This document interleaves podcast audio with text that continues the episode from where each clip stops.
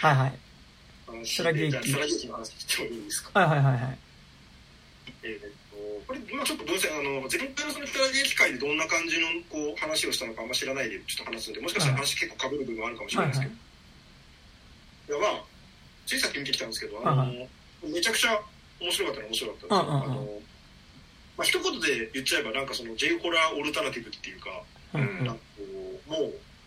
あ、J ホラー、ずっといろいろやってきて、なんかこう、手詰まりだよねっていうのが、まあもう20年ぐらい言われてる中で、うんうんうん。この手詰まり感っていうのをじゃあどう解消するのっていう方法論が、まあ、いろんな人がいろんなことを試してる中で、あまあこういう方法は一個あんのかっていうのはなんかこうちょっとブレイクスルーとして確かにあるなっていうのはうん思って、いやなんか確かに俺もオルタナティブだって思っててなんかそのさ何？あの J ホラーって結構マナーが厳しいじゃないですか。なんかこう小高理論とか。まあ恐怖の作法です J, よね。J ホラーの正統派な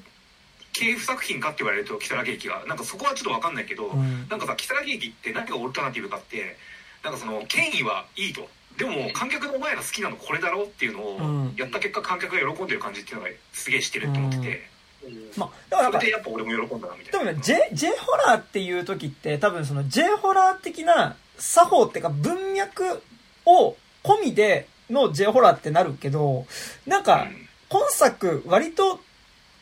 そことは割、違うんじゃないかなっていうか、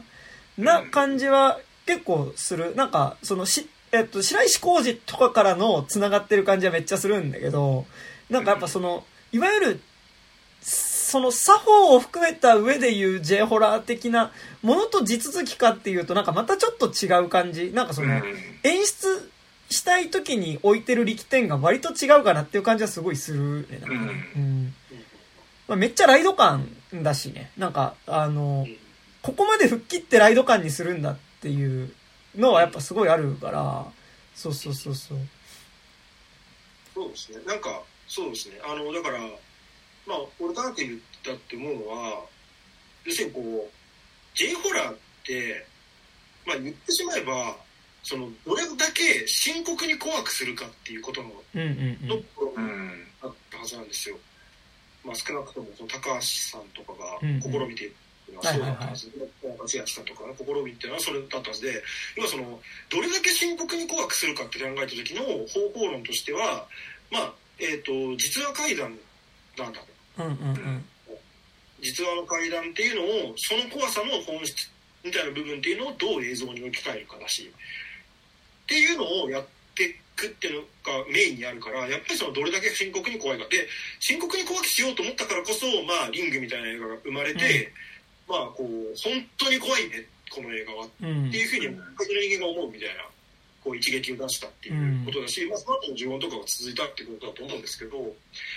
まあ、まあね、その J ホラー界とかもそれこそ本当にだいぶ持ってやってるんであれですけど、あの、その、方法論になってしまった以上、うんえまあ、その武井さんとか山田君も言ってた通り、その、まあ、ある種の方法論になった、うんなったと。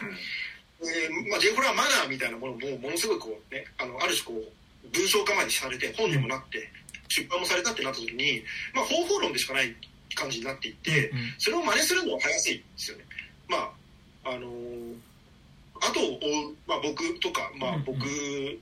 ですけど、なんかその映画を作ってホラー映画を作りたい人にとっては、言ってしまえばこの中理論、まあ恐怖の作法に書いてあることを、まあ頑張ってやっていけば、うんうんあるいはまあその恐怖の作法を読んでなかったとしても、その後に続いた、まあ、ジあとリングとか呪文とか、まあ、あのー、まあ、治療館とか何でもいいんですけど、あの、そういうのをなんか見て真似してれば、なんかそう、それっぽくなるんですよ。うんうんうんうん だから、なんかこう、もうそれで良いのだって感じになっていった時に、もうそれってなんかその見せ方のバリエーションでしかなくなっていくしう、んそれはもうだからその当初考えられていた、どうすればより深刻に怖いものになるのかっていう試みからはどんどん離れていくよねっていう話だったと思うんです。で、まあそれをもってして多分 J ホラーのある種の劣化だったりとか、まあ衰退って呼べるた歴史があったと思うんですよ。はいはいはい。で、あの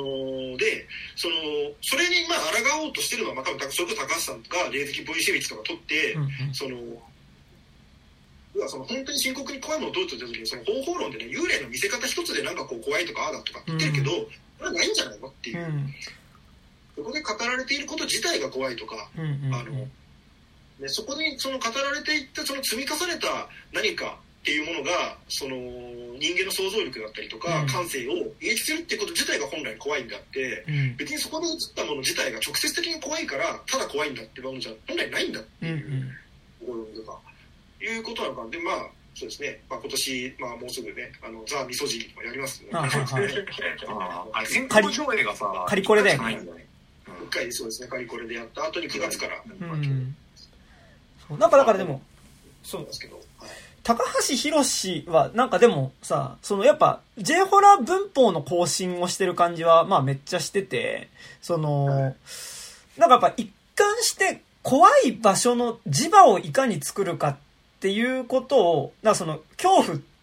ていうことが、起こる場所の磁場をいかに積み重ねていくかっていうことはやっぱやってる気がしていて、なんかその、直接それを映すっていうことっていうよりは、何かの、それは会話が積み重なっていく、怖い話をするっていうことが積み重なっていくってことは霊的ボイシビキだったし、なんかこう、その場所自体に何か変なものが重なっていく。それ一個、一個を取り出して言葉にすると別に怖いものではないけど、じゃあこれがここにあるっていうことがおかしくねって言った時に、例えば、そこにあるはずのないものがそこに来てしまってることの、背後にある何か別の次元の磁場みたいなものっていうのを感じるみたいなこととか、なんかやっぱこう、圧倒的になんか違う次元とか、こう、恐怖の次元みたいなものがその場所に、こう、ちょっとずつ積み重なって出来上がっていってるっていうことは結構描いてる気はしていて、なんかそこの意味では結構、その、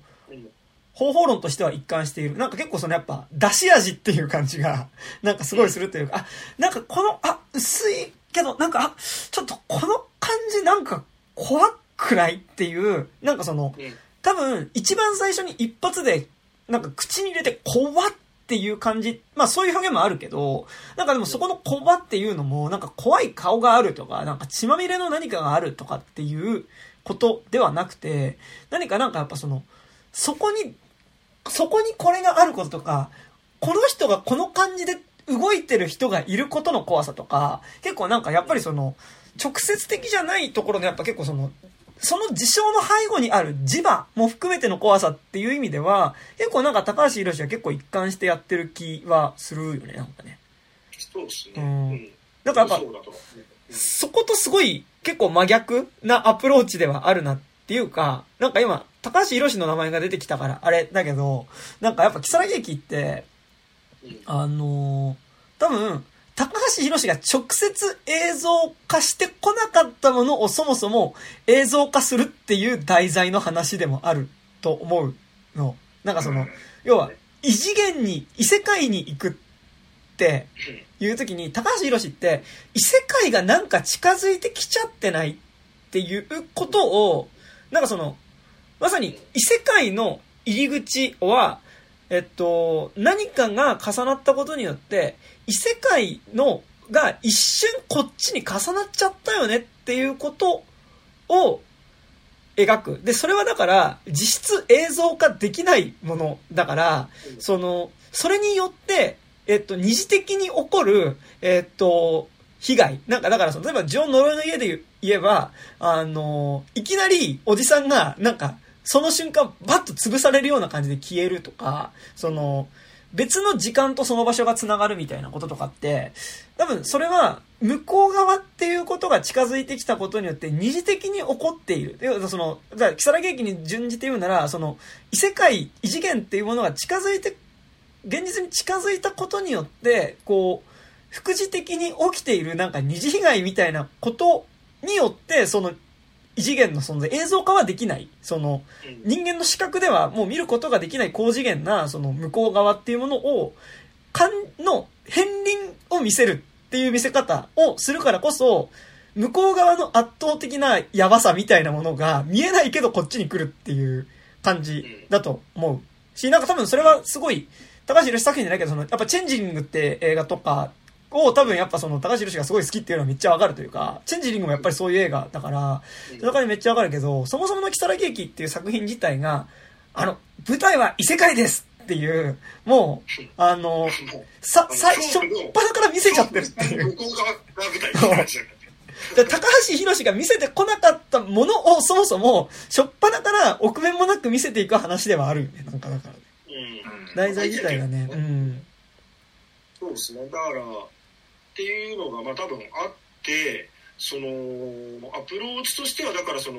基本的にその、高橋さんとかがやってる、まああるいはその影響下にある作品がやってるのっていうのは、まあその、まあある種のその情報の怖さうんうんうん。うんすると思うんですよ。だからその高橋さんの作品だと、まあなんかこう、これがなんかあの、例えば、えっ、と、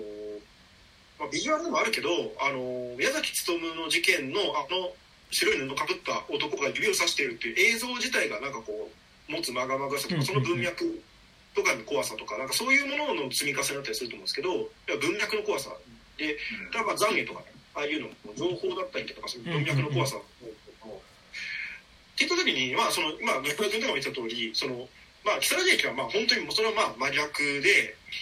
真逆っていうのは、つまり、その、文脈とかに基本的に寄らないうんうん。あの構造的には一緒な結構あの高橋さんがやりそうなことをやってはいるんですよその冒頭で木更津駅っていう場所に行ったという人の会話を聞き、うんうん。そしてこの場所に実際に訪れる、いやで、霊的森シェミキだったらずっと話してる映像だけでやってたことだよ。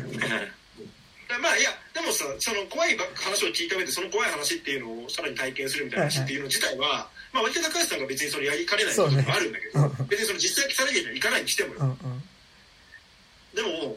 やりそうなんだけどあの、まあ、この作品でやっぱやるのはそのそっから先っていうのを基本的になんかその、まあ、言っちゃうともう別に怖くなくてもいいんだってうん。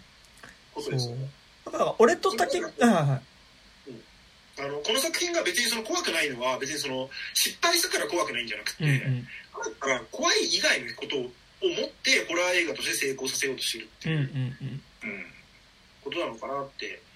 思っていて、まあ、だからその J ホラーっていうのがそのどん詰まりになったのって要するにこう深刻に怖いものを作るのだっていうそのそもそもの理想、うんうん理想っていうかあのまあ、思考していくものっていうのがね。うん。理想があった時にそれこそがある種その負担になっているうんうんの。であればそれをブレイクスルーするんであれば一個怖くないかもしれないけどでも表現としては絶対的に面白いみたいなところうん。に一個トライするっていうのは、まあ、一つのブレイクスルーになるっていう。うん。そうね。うんいや、なんかそこさ、すごい、なんか、こう、むずいのがさ、むずいっていうかなんか思うのが、なんかやっぱ、J ホラーって言うとやっぱささっき言ったようにそのさ、作法も含めてのものになってる今言葉として、その、日本で作られたホラー映画ですっていう意味合いじゃもうないじゃないですか。なんかその J ホラーっていう時に、やっぱりその、もう90年代、80年代、90年代に作られたあの文脈の先にあるものっていうことになるけど、例えば、木更木駅って、その、やっぱりあんまり J ホラー的なほ演出はあんま感じなかったところあり、うんなんかだからその、J ホラーっていうかその、日本で作られたホラーっていうものなんだなっていう感じはやっぱすごいする。なんかその、J ホラーが思考していくものとは多分そもそも目指している方向性が違うなっていう感じはあり、なんかやっぱ結構連想した作品が、俺はだからその、えー、これ竹井さんと話した時も、でもなんか前提として、これ、富士急とかに、富士急とかあとユニバとかで、例えばその、なんだ、あの、でも俺とレイさんだとユニバでさ、行った学校の階段的な、ああいう、その、ああいうさ、テーマパークにある、そのスクリーンで起こってる、画面で起こってることが、劇場の、そのスクリーンが、こう映ってる劇場の中でもそこに準じることが、なんかその、まあ、ある種 4D 的に起こっていくみたいな、なんか、そのなんだ、木更木駅ライドみたいなものでも、全然なんかあり得るというか、例えばなんか、今年の富士急の一番の目玉ですって言って、なんか、4D 木更木駅みたいなものがポスターに貼ってあったとしても、結構全然違和感がないような作品。であるぐらい、結構やっぱすごいこう、ライド感に徹底しているところは、あり、なんかその意味で結構やっぱその、そもそもの J ホラー的なものとは、えっと、思考しているものが違うんだろうな、とは思いつつ、なんかでも、と同時に、なんかやっぱ最近の、やっぱ、村シリーズとかを見てて思うけど、なんかその、かつて J ホラー作ってた人たちっていうのが、でも割と、その、ちょっと J ホラー的な演出もやりつつ、なんか、なんかなんかその、自分が J ホラーであるっていうところは微妙にありつつ、でもなんかこうやろうとしてることとしては、どっちかっていうとかなりライドに近いことをやりたいんだけど、なんかやっぱでも、J ホラー的な作法のところも多少あるみたいな、結構なんかだからその、なんだろうな、ライド映画の中でいかに J ホラー的なことをやるかみたいなことを結構特に清水隆とかが、なんかまあ割とその、村シリーズとかでやってたりするようなのに対して、結構なんかやっぱもうそこの文脈関係ないからいける吹っ切れ具合だなっていう感じは、すごいした感じはあるっすね。なんか、やっぱ白石浩二との接続は感じるんだけど、でも、なんかね、今思って白石浩二も多分そんなに J ホラーには興味がなさそうっていう。まあ元からね、インタビューとかも言ってましたけど、あんまり興味ないよっていうのは。で、なんか、で白石浩二の怖いも、なんか多分、思うと割と幽霊が怖いっていうよりも結構やっぱ人が怖いとかのそっちの方っていうか、なんかその、狂ってる人が怖いみたいな、結構そっちの方向な気はすごいするので、なんか、結構そっちとの接続かなっていう感じは、なんかその狂ってる人が怖いみたいな感じは、ちょっと木更木駅にも感じなくはなかったから、そう。みたいなところはあるんですよ、なんかね。うん。まあ、えっ、ー、と、まあ、監督の長井二郎っていう人が、前作がその新鮫島事件っていう。はいはいはいはい。まあ、なんか、なんだっけ、ドイラジかなんかに出た時に話したのかな。なんか、うんうん、あの、一応その当時、その劇場で鑑賞して見ていて、あの、新鮫島事件自体も結構面白い映画ではあったんですけど、うんうんあの新鮫島事件は割と丁寧に前半30分30分いかないかでもまあ2 3 0分ぐらいかけて、えーと、めちゃめちゃ丁寧な J ホラー演出をするんですよ。はいはいはいはい。あそうなんですかはい、2020年の映画で、まあ、コロナ禍の、まあ、初めて撮ったホラー映画みたいな、うんうん、コロナ禍でちゃんと撮られた初めてのホラー映画みたいな感じなんでマスクをつけてみんながマスクをつけている新宿の街を歩いていく主人公を描いてそこから家に入ってくる時にエレベーターでまず女の幽霊みたいなのが一瞬ちらっと映るみたいなちょっとまあもう本当に J ホラーとしてしか言いようの。はいはいはいしかもめちゃくちゃ感性ですごい上手なんですけど、うんうんうん、あのショットで見せてそこからさらに家に帰ってきてからなんかそのまあねあの洗面台で手を洗ってるみたいなのを結構時間かけて描いて、はいはいはい、でその時になんかこう鏡越しに一瞬何か見えそうで見えないみたいなショットをやったりとかっていう、でそこからあの幽霊が一瞬背後に映るみたいなのも含めてまあめちゃくちゃ確かにこうそもそもが自力として別にその J ホラー的な演出をやろうと思えばめっちゃできるよみたいな。人で、なので、まあ、その文脈としてそもそも J ホラーを持ってない人ってわけでは多分ないのかなとは一応思うんだけど、ただ、その新鮫島事件もその前半でそれを一応やった上で後半からはそのズーム越しのね会話のズーム映画と展開していって最終的にはまあ今回と同じような感じで割とまあ POV じゃないまあでもほぼ POV かの、あのまあ、廃墟探索がメインのしかも謎解きがね結構がっつりメインに入ってくるっていうあの映画になってるので,、でまあ、しかもちょっと一体探索みたいな話になっていくんで、まあ、割とこう一貫したテイストって言えばテイストなんですよ、要はその観客楽しませるためにあの J ホラーマナーっていうものがその有効であるなら使うけどあの必要ないなら別にそうそれ以外の方法だっていくらでも使うみたいな感じの割り切り方がすごいあると思ってて。であの今回やっぱ木更津駅は基本的にその別にそのいわゆる J ホラーマナー的な演出はしないけど、うん、あのー、なんだろうなこうそれはなんて言うんだろうこうあえて捨てるっていうのをせだから意識的にちゃんと捨ててるっていうか、うんの文脈がない人がそもそも文脈がないからこそ自由に作れたとかじゃなくて、うんうんうんうん。J ホラーをそのままなぞったら木更津駅はいくらでも J ホラーになり得ちゃうんだけど、うんうんそれをやった瞬間にあのもっと普通の映画になってしまうんだけどそれをやらないことによってこの映画はもうちょっとこう特別な一本になりうるんだみたいなことの挑戦なのかなっていうなんか気がしていて、だからその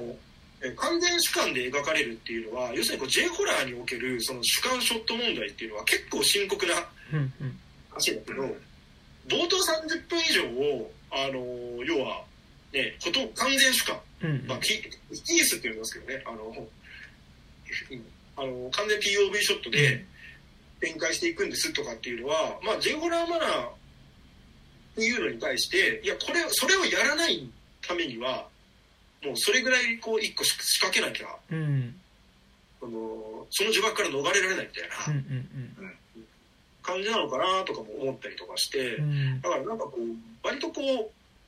なんていうのかな、いくらでももっと情緒に寄りそうな題材に対して、うん、そうしないんだよっていうのは、まあ、結構徹底してる部分なのかなとは思う。うん。う。ん、ただね、たださ、これ文句というか、もったいないなと思うのは、木更津駅自体の怖さって、面白さって、でも、その、寝過ごしちゃって、マジで知らない田舎の駅みたいなうん無人駅に降りちゃって、そこはもうその、なんかこう人家もほとんどなくて真っ暗な、よく知らないところに降ろ降りちゃったんだけど、ここはなんかもしかしたらこの世ではもうない場所なのではないかっていう、っていうのが怖さじゃないですか。で、それって要するにこう、真夜中に知らない場所に降ろされるっていうこと自体の怖さうんうんうんっていうのに対して、この映画その、もしこう、異次元探索ものに割り割り切ることによって、まあこれ完全に撮影の都合だと思うんですけど、うんあの、真っ昼間の木更津駅に降り立つ話になってるんですよね。うんうん元の階段自体もね。うんうんうんっていう風になってることによって、それまあその映像として木更津駅っていう場所自体が怖く感じる瞬間は一度もない。うんうんううん。んいう風になってる。うんすごい、だから滝さんと話した時もあれだけど、喋ったけど、やっぱ結構、どっちかって言ったらやっぱ結構デスゲームに近い。なんかその、キューブに結構、実は近い手触りの進み方だよねっていうのは結構話してはいて、まあなんかその、もう、木更木駅を取るって言った時に、なんかその、元々のその木更木駅の話自体が持ってるある種異次元の情緒みたいなこととか、なんか違和感みたいなことを徹底して描く方向っていうのが多分もう一個あり得たはずなんだけど、多分そっちを結構完全に切って、まあなんかだからその、なんかわかんないけど、触れたら死ぬ仕掛けが至るところにある場所に放り出された見ず知らずの人たちっていうのが、あの、そもそも何がトリガーになって死ぬかわかんないけど、その中から脱出を試みるっていう意味では、まあ、結構もうほぼキューブとして、木更木駅をもう設定してるっていう、なんかそこがもうでも結構、そもそも吹っ切ってる部分ではあるよねっていうのはね、うん。なんか一個、そもそもがある気はするですよね、なんかね。うんうん完全にこう、まあゲーム的にっていう、ゲーム的にっていうか、なんならそのゲームの世界に迷い込んだみたいなぐらいのテイストうん。うん。視点の進み方がやっぱすごいゲームっぽいですよね。なんか、そうね。そもそもの、なんかやっぱ、視点の動かし方によって無理やり話が進んでる感じは見てるときは思わないんだけど、やっぱすごいあって、なんか、あの、まあだからそこはすごい上手い部分なんだけど、なんかその、多分今話の中でその、J ホラーと一人称視点っていうのが出てきたけど、なんかその、でもやっぱそれフェイクドキュメンタリー系のホラーだったら結構やるじゃないですか、その一人称視点っていうの自体は、うんホラーって題材でもあり得て、それこそまさに白石浩二とかがうん、まあやってたりする。てかなんか低予算のホラー映画だとやっぱ結構特にそういうのになりがち。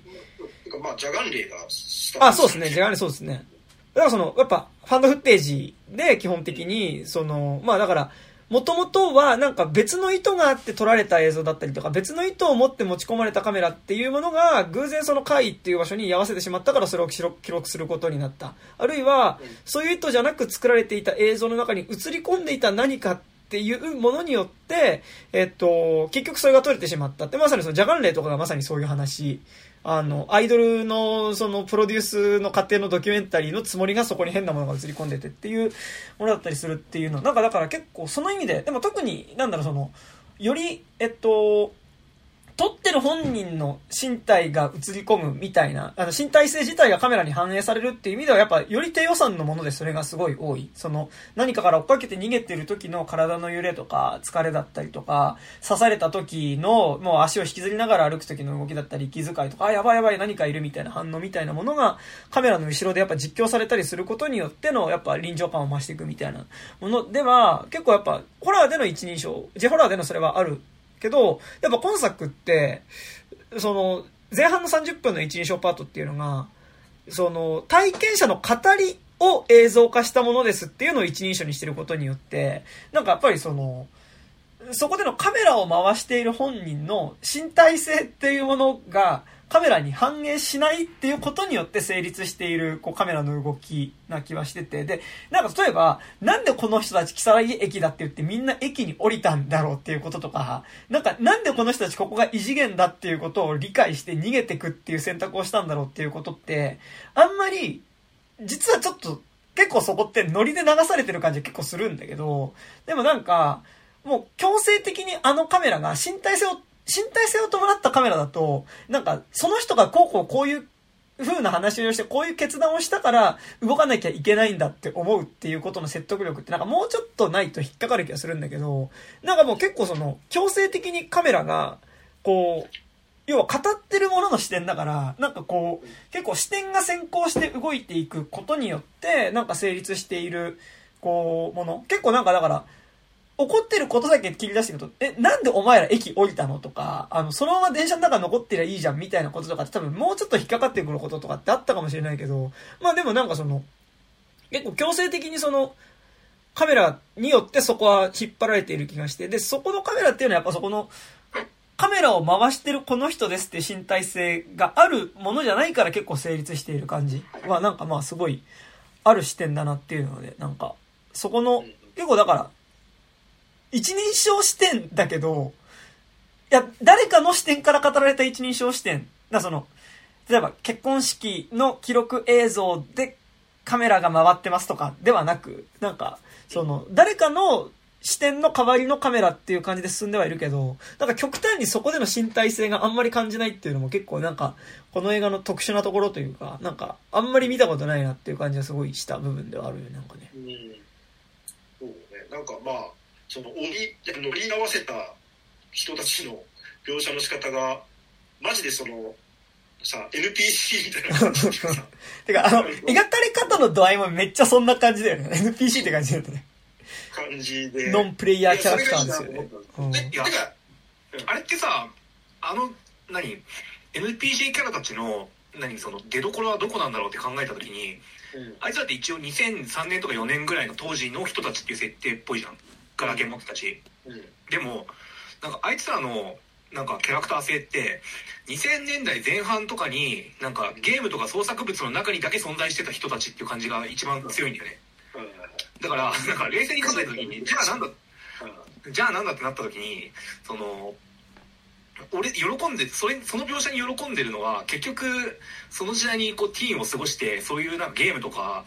なんか創作物に触れてた俺らのノスタルジーなんじゃないかってなんか 見終わって2週間ぐらいずっと考えてて。うんうん。でもそここそが一番やっぱ俺が今回の好きな場面の場所だよなってなんか結局思ってて。って言った時にそれって別にホラー的に必ずしも喜んでるわけじゃないのかなとかなんか考えちああ、ゃっうんうんうん。た、うん。まあ、別にそのホラーとしてなんかあれがあの描写がどうっていうのはあんまないけど、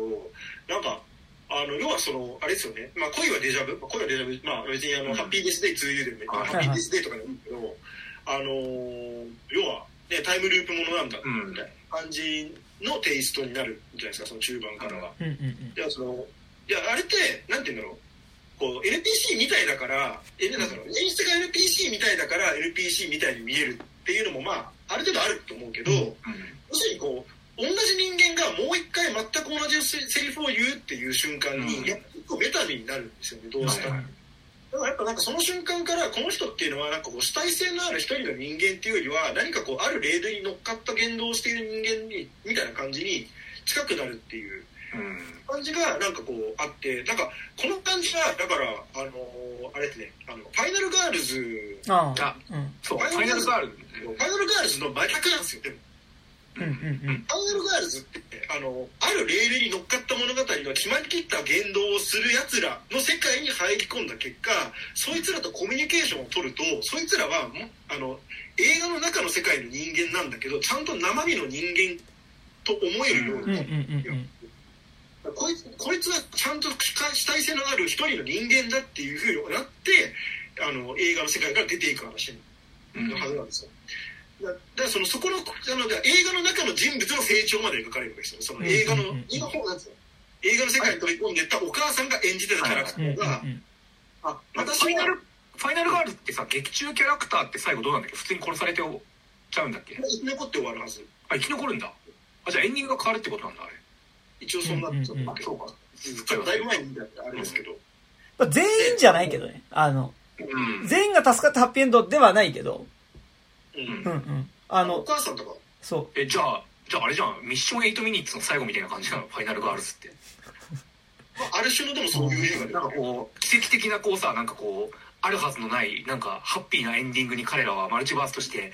行ってそこで幸せに暮らしてたんだねみたいな感じな、の？まあでもなんか、あの、ファイナルガールズは、なんかそこの助かることが目的っていうよりは、それを助ける過程を通して、その、そもそも、その、その映画に出てしまったことによって、まあなんか決まったある種の自分の母親の人生みたいなものの手前になったもう一人、その10代の一人の少女としてのお母さんの人生みたいなものと主人公が対峙していくっていう、そっちのドラマに、だから結構、メインは人間ドラマを結構やっぱそっちに、の落としどころに行くから、なんか、そこは結構違う？なんか、その、あ、脱出できてよかったっていう、まあ、もちろんそれもあるけど、それっていうのはそのやっぱ母親との主人公の関係性の話でのやっぱオチのつき方だとは思うから。うん、うん。まあね、だから、うんうん。ファイナルガールズは、まあ一応そうだったけど、あのー、木更木駅においては逆に、なんか NPC のままてか、まあそうしとかないと話が外成立しなくなっていくから、うん、NPC としての分岐になって、そのがそのまま進んでいくっていう一応感じにはなっているので、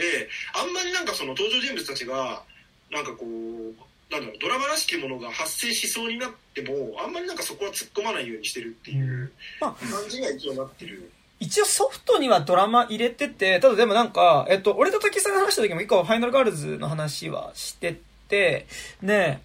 なんかでもその、やっぱ、ファイナルガールズが言うてやっぱ結構人間ドラマとしてもちゃんと蹴りがつく終わり方をするのに対して、やっぱなんかその、木更木駅って、なんか、その、物語のスパイスとしての人間ドラマは多少入れてる。なんか例えばその、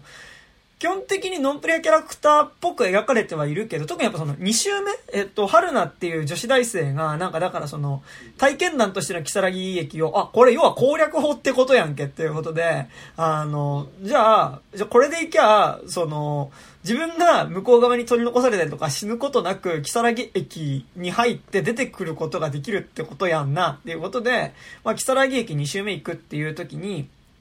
その、結局自分が助かるためには、あの、最後途中まで一緒に逃げてきた女子、女子高生の女の子っていうのを、えっと、殺さなきゃいけないっていうか、まあその、その子を犠牲にしないと自分はそ、外に出れないっていう風になっていて、で、かつそれは多分その、ハスミっていう一番最初の体験者から木更木駅の話を聞いた時に、そのことはもう分かっていたはずなのに、実際一緒に逃げていると、やっぱりその、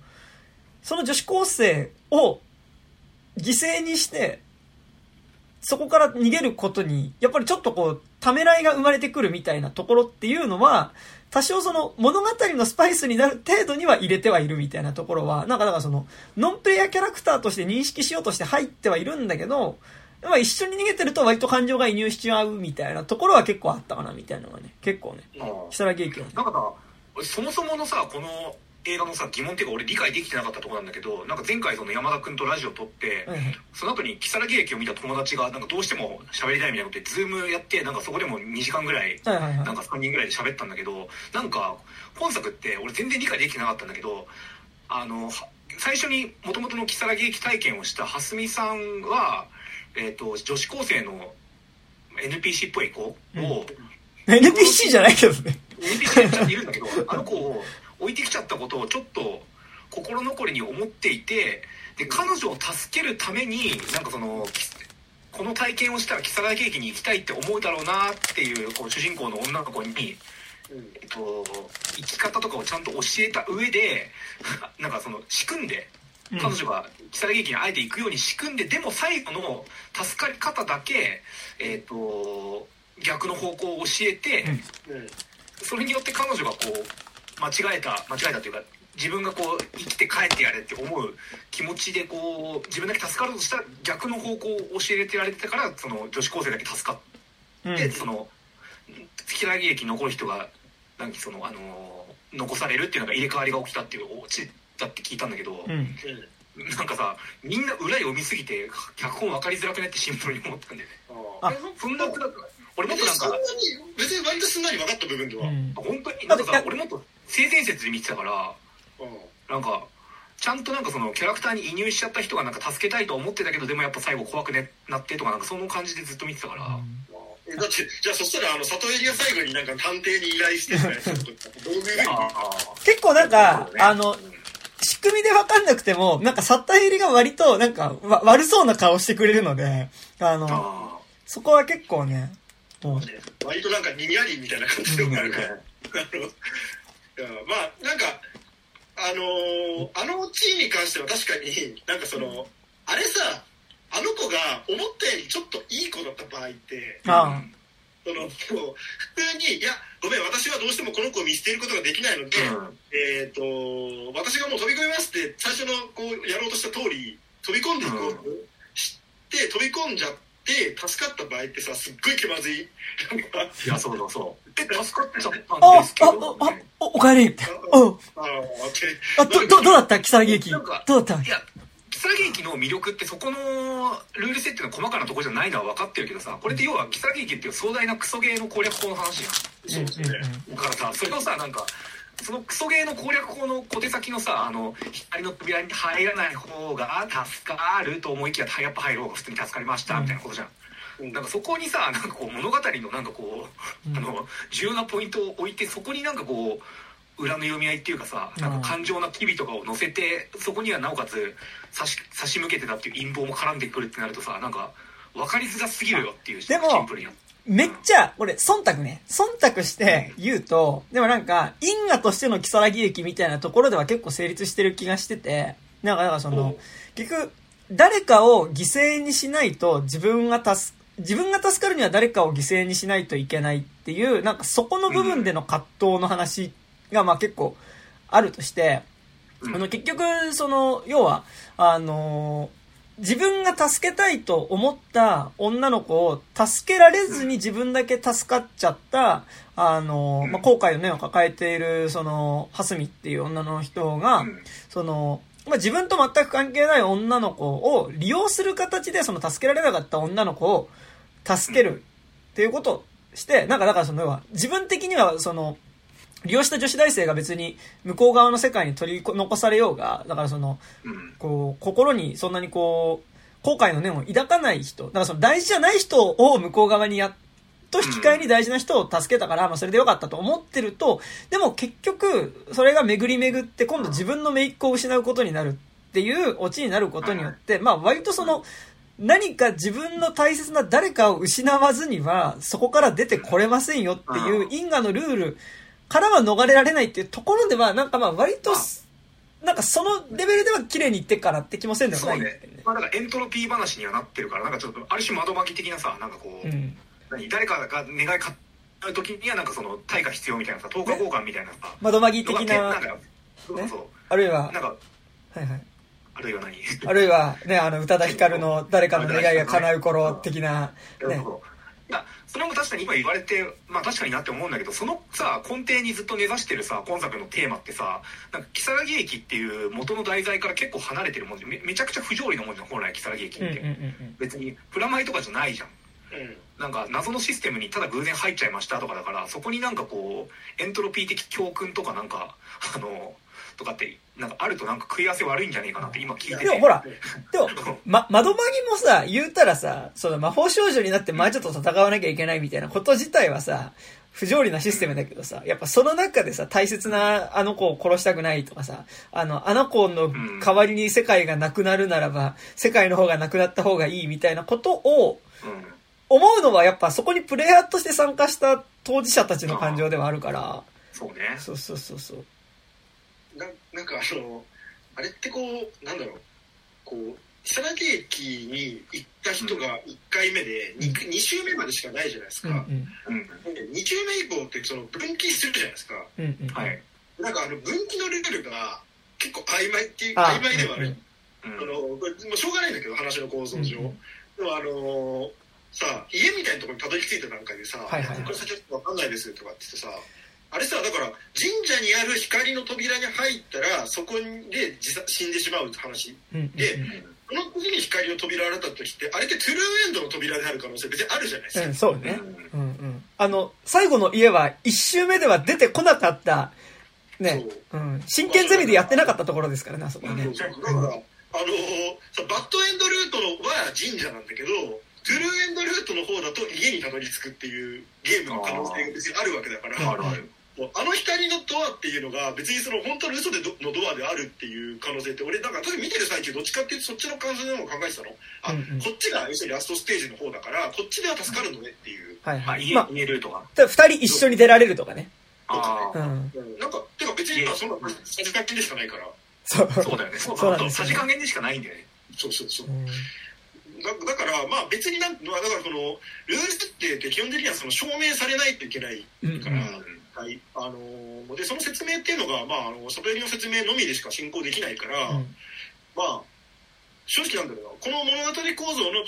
ちょっとある種の限界って言えば限界。うん。でうんこれを乗り越えようとするともう何周もする。要するにこう主人公が1回失敗しちゃってうん。もう1回あの同じルートでこうやってねあのああ、うん裏劇に3周目も4周目もするみたいな。で何回も繰り返していくうちに徐々に覚えるってそれこそ声をデジャブ形式にするっていうのは、うんまあありえたのかなと思うけどなんかその日本映画の物語のテンポでは無理だったんだろうなとか、うん。まあ思って。いて。まあそうね、だから初見死にであの記憶引き継ぎ系にしていくとクソゲーであるでも別にいいと思うんだよ。なんかその、うん。うんあの、オールユニードイズキルパターンうんとして、はい、ここで死ぬからここからレールから離れますとかなんかうん。うんできるけど、なんか、そう、家族ってなんかこう、人気捨てに聞いたプレイ動画一回見たっていうか見てもないんだよね。聞いただけで、なんか、プレイ動画の話を一回聞いてくれプレイ動画、プレイ動画本編だけ聞いた状態で、あの、プレイ上手くなりすぎみたいな。うん。そうそうそうでもさなんかそうそう攻略法言ってないで死に方だけ聞いてないはずだ、うん。攻略法わかんのかいっていう。でもさ、これさ、さらに言うとさ、俺、なんかその、さっき因果応報だ、うんぬん言ったけどさ、これ、木更木駅2ってさ、多分さ、その、春菜、女子大生の春菜がいる状態のところでさ、蓮見の姪っ子が行くっていうことじゃん。うんで、ってなると、春菜は多分、あの、もう一回木更木駅攻略しておやろうっていうバイブスの春菜の多分状態にさ、せ記憶は戻ってるわけでしょ？おそらく。あ、そう。だよねだからその春菜の記憶がどの時点でリセットされてるかだね。そう。いや、なんかこれでさ、あの、あの、春菜の記憶がさ、死ん、死んだところでだったらさ、多分3週目でさ、春菜普通に帰ってきちゃうじゃん。うんほんでさ俺強えみたいな。で、お前ふざけんなよって話になるじゃん。蓮見のとこ行ってさ、お前嘘教えやがってって話になるじゃん。で、そうすると、マジで異世界転生ものっぽくなるよね。なんかこう、ええこれ記憶残ってんだけど、みたいな。で、ってなると多分、春菜は、え、そこで蓮見に、じゃあどうやって助かったかって話をするから、そしたら今度また、蓮見が行って、めっ子が帰ってきて、蓮見が残されて、みたいなさ、なんかこうさ、結構こうみんな、こう入れ替わり立ち替わり入っていくみたいなさ、ギフト制みたいな。うんで、なんかでも、あるいは、その、蓮見、あと春菜自体の記憶が、だからその、殺されるまでのその、記憶がなくなるんだとすると、もう一回クリアしようとするからさ、多分その、全くその、本来蓮見が助けたかった女子高生を、まあ結果として助けて、ですけど、ね、うん。しまったのと同じような流れでさ、多分、蓮見の姪っ子をさ、返すってことになるいやよねなんか思ったのはあの木更木駅2でうん。もうなんかもしやるんだとしたら、うんそれそれを多分絶対考えるはずだと思うんですよ、はいはいやっぱで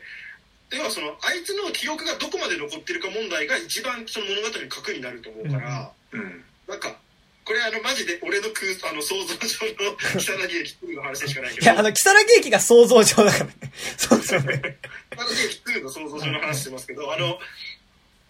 途中まではあれってあの話はおそらく NPC になっちゃうんですよ。一回ゲームオーバーになると。はあ。はその七人岬だと思うんですけどあの話って、はいはいはい。だからその一回死んでしまうとその七人岬の中に取り込まれてしまって一人だけ脱出脱出できると。うんうん。でその次にプレイヤーがやってきたらそいつが生贄になってくれれば誰かがの脱出することができるっていうのをループを繰り返すっていう話だからまあこうそのループの中に入るためには多分一回記憶がちょっとこう消えなきゃいけないからあいつらだってほらあの里襟のあのっていうかまああの女子高生のねはいはい。あの子もうのこと覚えてなかったってことはやっぱりその記憶は基本的にリセットされると。うん。うんその記憶っていうのは基本的にはなんかその、まあ、どっかの時点まで一回消えたりとかするし、なんかコンプレ的な言動を毎回繰り返す人になるっていううん。うん感じだから、途中まではなんかその里襟に話聞く前ぐらいの記憶で出てくるんですよ。続編あー。2では。で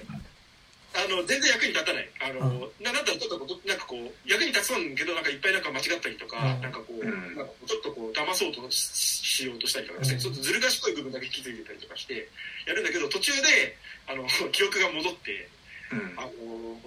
自分が何を間違えたのかとかをこう察して、でこうそこからこうちゃんと続編としてあのこうババディものみたいになっていて。あてか、あれだよね。だからその、2、2だったらやっぱ、お俺が、俺が思う2だけど、多分、あれですよ。あの、その、木更木駅で溜まってしまった結局、誰かを助けるためには誰かを犠牲にしなきゃいけないっていうシステム自体に対して、もうなんか何周もやって、もうなんかその、やっぱもう、こうなってる時に、こんなの絶対おかしいよみたいな。間違ってるよみたいな感じで、その、やっぱり、こうまあ、たりのあれかそう、あの、私は全員が助かる方法を探すって言って、その、いいね何周も何周も、そのなんか、あの、どっかに、なんかなんだろう、こうメモみたいなものは残せるみたいなので、記憶は忘れちゃうんだけど、何かの形で、木更木駅を攻略する方法みたいなのを、あの、うん何周目の私、覚えてるみたいな。私は、ななんだ、100、100周目の木更木駅を体験した私です、みたいな。あの、なんとかだから、このメモはみたいな感じで、こう、こうすれば全員が助かるみたいな感じで、そう。で、クリアしていくみたいなうん。感じ。で、あの、木更木駅の呪縛から、こう、みんなを解き放ってあげるみたいな。で、あの、あの、おじいちゃんとかも、あの、うん。だんだん、こう、巣に帰っていくみたいな。線路の上歩いちゃダメだよあいつもあれだモンそう。スターじゃないんだ。そう。彼も、あの、本来の、あの、おじいちゃんだった頃の記憶に戻り、ああの、そあいいね。そんでさ満を持して全員さ帰ってきこれたらさもう全員時間バラバラの人たちがさ、うん。なんかあのそう2000 20何年とかにいや2000もう100な100年とかですよ。なんか彼もが溜まってるから。あのなんかそんですげえなその超未来とかに出てくる。あ多分ですね、逃げる途中であれですよ。あの、ヤンキーが多分、あの、いじめてたあいつのことをかばってちょっと怪我を負ったりとかして、なんか、最後こう、え、な、なんで？みたいな、あの、うるさいって、お前がいなくなったら、殴る奴がいねえだろ、他に、みたいなことに、まあ、なんかなるみたいな。そういう。スタンドバイミードラえもん2のジャイアンが言ってたあれですあね、ごめんなさい。今のはなしにしてください。うはいんのび太を殴っていいのは俺たちだけなんだよっていうなんか全然よくねえよそれ ねうんついでにこの間実家に帰ったら、あの、両親が二人であの、ディスニー鎌倉物語をすごい楽しそうに見てましたね。そうだったんですねはい。いやねもうなんかささたやきに関してはだからそのてか全2やれるだろうしうん。やるとしたら楽しいねっていうかなんか俺そこに関しては勝ってるなと思うの。なんかそれって要するにこう、ハッピーデスデーがブラウンハウスで作った時になんかその定番のスラッシャーものにあのタイムリープものっていう要素を加えればめっちゃ新しくて面白い映画になりますよね、でそれを1個入れるだけでこれってさこの続きあったらどうなんだろうねはいはいそうはいいうのが膨らむっていうもうそれで勝ってるっていうのが、うん。多分その本来ジャンル映画のた正しい循環だと思うんですよ、やっぱなんかタイムリープものを作っちゃうとなんか一定数のなんかそのツッコミも含めてのファンが増えるつくっていうのがあると思って、あのカメラが止めるながはいはい。あの売れた一因もやっぱそれにあるなってすげえ思ってまあ、亀止め的な構造ではありますよね、今作もね。最初その、一人称視点のさ、その、うん。長回しでさ、まあ最初、やってからそこに対するメタ的な、みたいなの持ってくるっていうのは、ね、じゃあこれはもう、さそれで言うとさ視点の順番で逆でさ、うん。最初人劇の話なんだけど 1- FPS で,、うん。でいざ自分がこう入ったと思った入った2周目は FPS かと思いきやガンガン三人称視点になるから、まあちょっとそこね、若干不満なところでもあったって話は前もね、前回しましたけどね。うん。なんか僕逆にその映画における主観性って、はい。主観ショットであるかないかじゃないんだなっていうのって逆にだからなんかそれはちょっとなんかシネフィル的な考え方すぎでは。いや、なんかで、すか？うん。でもね、すごい、俺がね、前回竹木さんと話してて不満だったところでありつつ、まあちょっと今日もちょっと話したいけど、だからその、うん。い一回目、一人称の、誰かの話を聞くっていう、話してる人の話を聞くっていう時の一人称の視点の徹底のされぶりに対して、後半それを二回目繰り返すっていう時に、なんか俺もうちょっとてっきりアングルとか、その、ここにこの視点があるみたいなことによる、なんか、一回目の語りの一人称に対する、二周目だからこの視点ですみたいな、何かそこプラスアルファあんのかなと思ったら、割となんか二周目結構なんか、そこはもう関係なく、割とこう比較的普通の劇映画っぽくなるっていうのが、なんか、ちょっとそこ視覚っていうか、1回目が、人の話を聞いてた視点がこうだったから2周目こうなるみたいなものが、結構そこは見たかったなっていうのは結構その、まあ、高望みのところではあるけど、結構思った部分ではあったから、なんかそこはちょっとね、不満なところとしてあるんですけどね、なんかね。なんかいやまあまあ分かんなくもないですけど、うんなんかあのー単純に感覚としてあのー主人公っぽさっていうかそのこの人主人公なんだとか主人公の話が今進んでるんだなっていう感覚っていうのをでベースで考えた時に、はいはい。完全主観ショットの時にでそのそこにはナレーション弁みたいな感じでその語りが入っていて、うん。っていう見せ方ってもうどう転んでも主人公にはなり得ない描かれ方っていうか。うん。うんなんてすごい特殊なショットで特殊な語りをしてるからこれって要するにこうある種の階層として描かれてますよね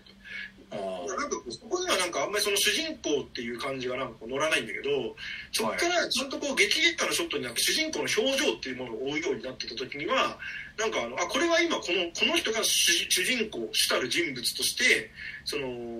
描かれてるんだなとも思うしなんか映画全体がその情報の欠けている状態の冒頭からその情報を持った上でもうちょっと俯瞰してえあの見ることができるうん2回目。ああねあなるほどねなんか、今、レイトさんが言ってることが、なんか、によって説明されてんだけど、まさにそれの映像化が見たかったの。なんか、そう。あの、今、だからレイトさんが言ってたものの映像化ではなかった感じが結構してて、なんかその、だからまさに、1回目一人の一人称の視点で欠けてる部分がある主観のものだったのに対して2周目ここ保管されてますよっていうのの映像化っていう感じがあんまりしなかったなっていう、なんかこう、感じがすごいしたなっていうのはあるんだよね、なんかね。その、例えばだからその、一人称の視点に対してさらにここのカットが入ってくるっていうことによって保管されてるみたいなことだったら、あ、そうかそういうことかって思うんだけど、なんかその、い一周目の視点の徹底ぶりに対して、なんか二周目のその保管のされ具合の、こう、うんあ、こう、視点による、こう、語り口がだからこうなりますみたいなことっていうのが、そう。それが結構、まあ、見たかったなみたいなところだね。それってさうんうん。すげえ卑近なところで言うと例えばなんかその主観視点ではこう見落とされてた何か角度のものが見えるとかそういうこと？と単純なところで言うと。か、まあでもちょっとあれなんだけど、その、まあ、亀止めとかまさにさ、その、ああ舞台裏はこうなってましたみたいな。っていうのが、なんかでもあれはもう本当に最初の長回しの映画なのに対して、その制作現場っていう風にアングルをパッて持ってくるからう、ん。なんかそこってそうなってたけど、なんかやっぱ結構そこの違いみたいなのって、なんかもうちょっとあ見たかったなみたいなのは、なんかその前半が徹底されてる分ね、なんかその、あ、ね。一人称の語り口を主観で映像になるとこうなるんだっていうのに対して、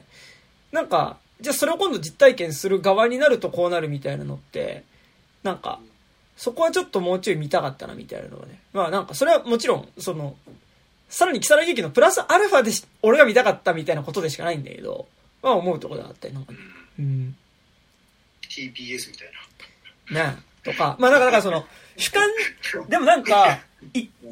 結構2週目も、なんかさっき谷さんと喋った時も言ったけど、その、なんか自分も第三者としてそこの木更木駅にいるようなショット、観客の視点として、みたいなのもちょこちょこあったりとかはしてて、なんか、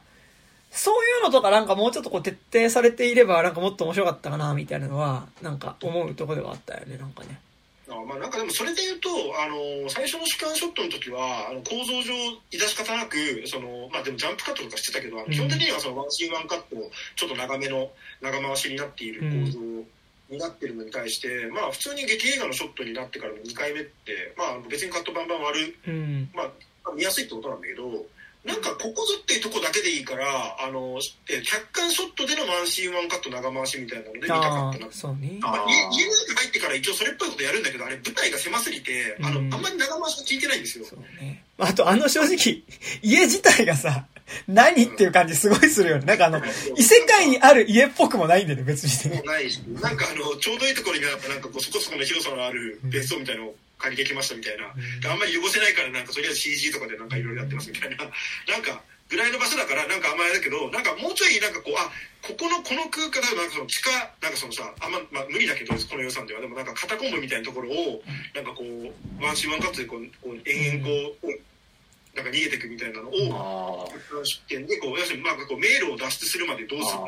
まあ行ったり来たりするあまあでもトンネルでできなくはなかったんじゃないの？わかんない。まあできなくはないと思う、うん。まあなんかうん。トンネルとかはそれこそ本当ワンシーンワンカットでなんかこういつになったら出れるのかわかんないぐらいな結構長いトンネルを延々歩いてるっていうあこのストロークのトンネル歩いてるんだみたいな見せ方でも、まあ、僕の好みの問題もあるけど、うん。まあ、それはできるよなと思ったし、まあ、その意味で言うとなんかこう普通の劇映画っぽくなってから以降は、まあ割と普通の映画だよねっていうのは確かある。まあ、あと、思ったんだけど、俺実はこれ、あの、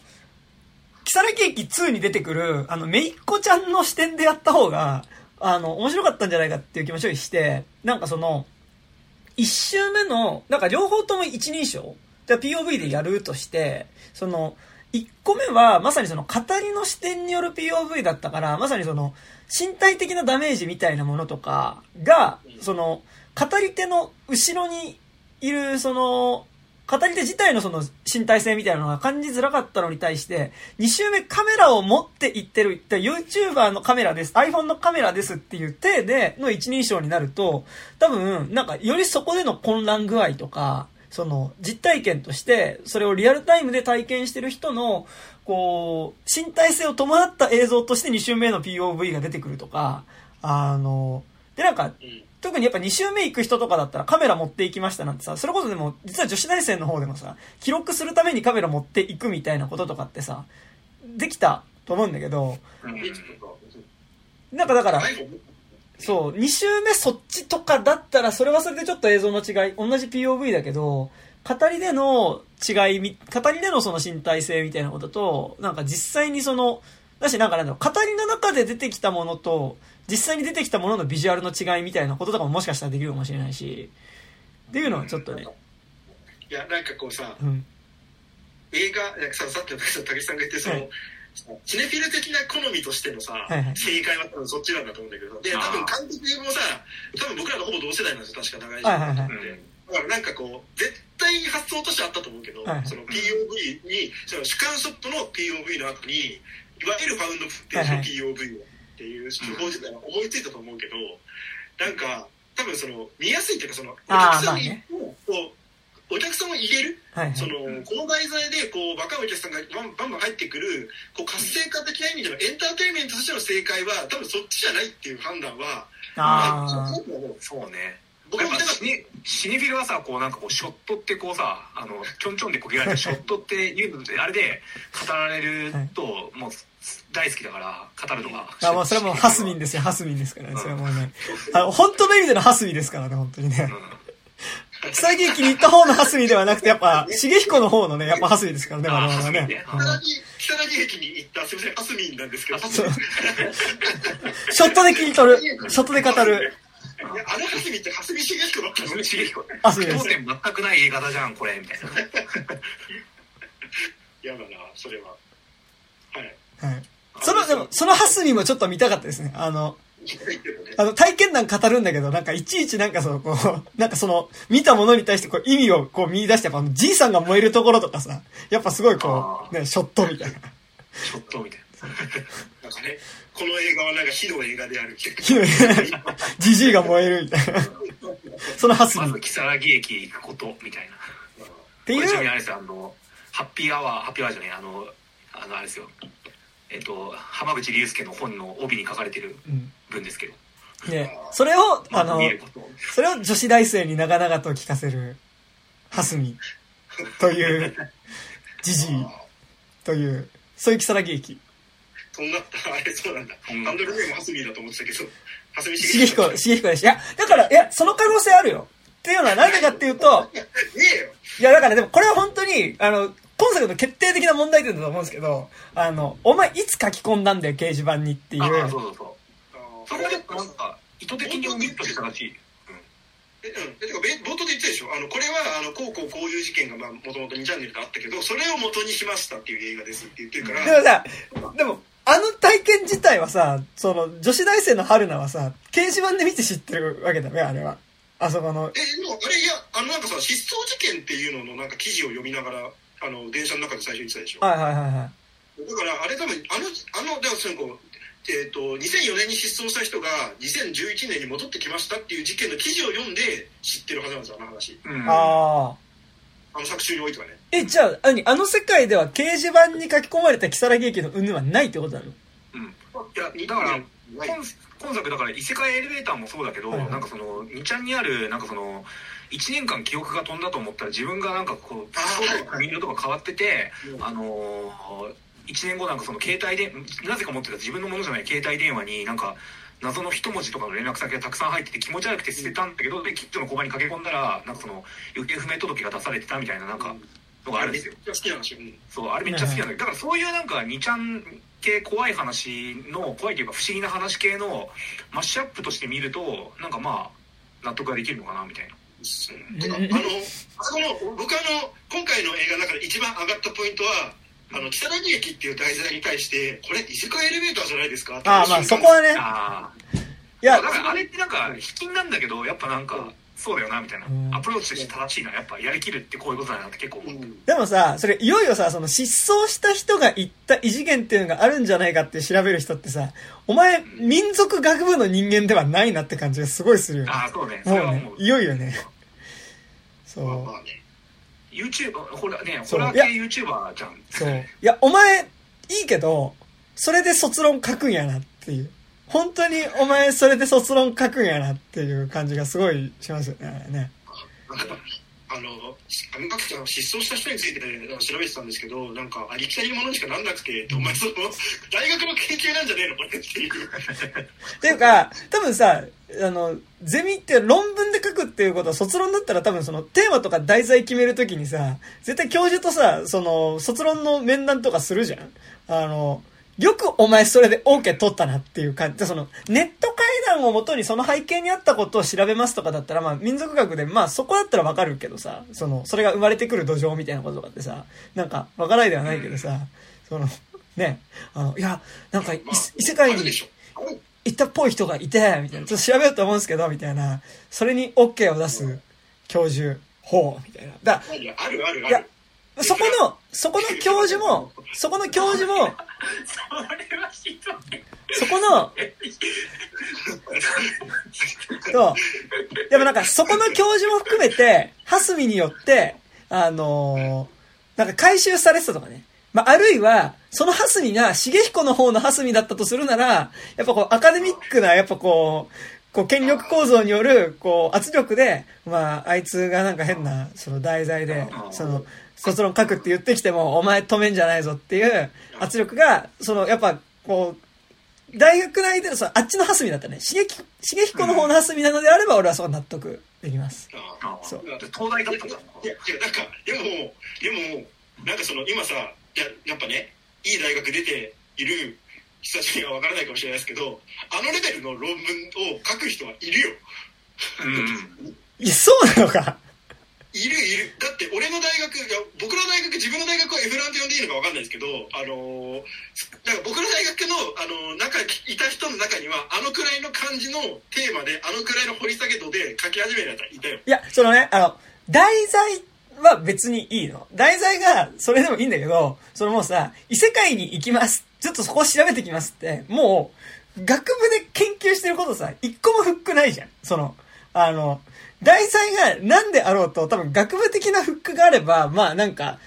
まあまあ一応引っかかんなくはないしっていうんで OK って出ると思うんだけど、あのあのいろんないっぱい失踪事件みたいなのがあって、それを追いたいっていうのが一応メインなわけでしょ？あの、一応あの子は。いや、でもだからそれさ、卒ですって時に、っていうのの背景にある、なんかその他の伝説とかとの関連しちゃいますとかだったら、いや、じゃ、頭良すぎるとかじゃないよ、それは。マジで。お前大学なめんなよ、マジで。アカデミックなめんなよ、お前、本当に。俺は、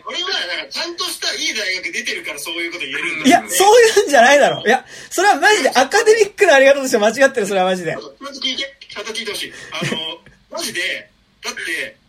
りあの、プーさんの原作とディズニー版の比較っていうテーマで書いた子が、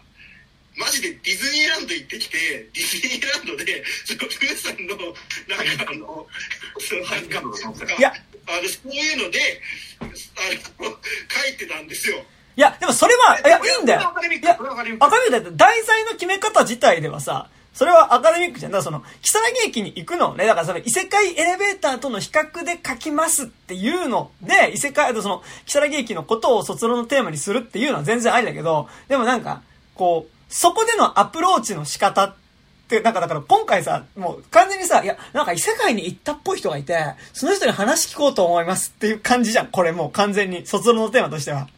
もいや違う多分あれはちゃんとあの教授に話す時にはあのという体験をした人の語りとその実際の事実とかをあの検証してあのちょっと比較してあのその体験した人の主観においてはどのように事実っていうのがこう変わっていくかとかそういうのを比較検証していきますとかなんか研究っぽい言い方をしてるだけでう。いや、でもだからそ、それが研究っぽい言い方をしては卒論の面談の時はいいのよ。いや、それ、今回プーさんのに即して言うと、いやなんか、ディズニーランドっていうところがあって、そこにプーさんのハニーハントっていう場所があるらしいんで、ちょっとそこ行ってきますみたいな感じよ。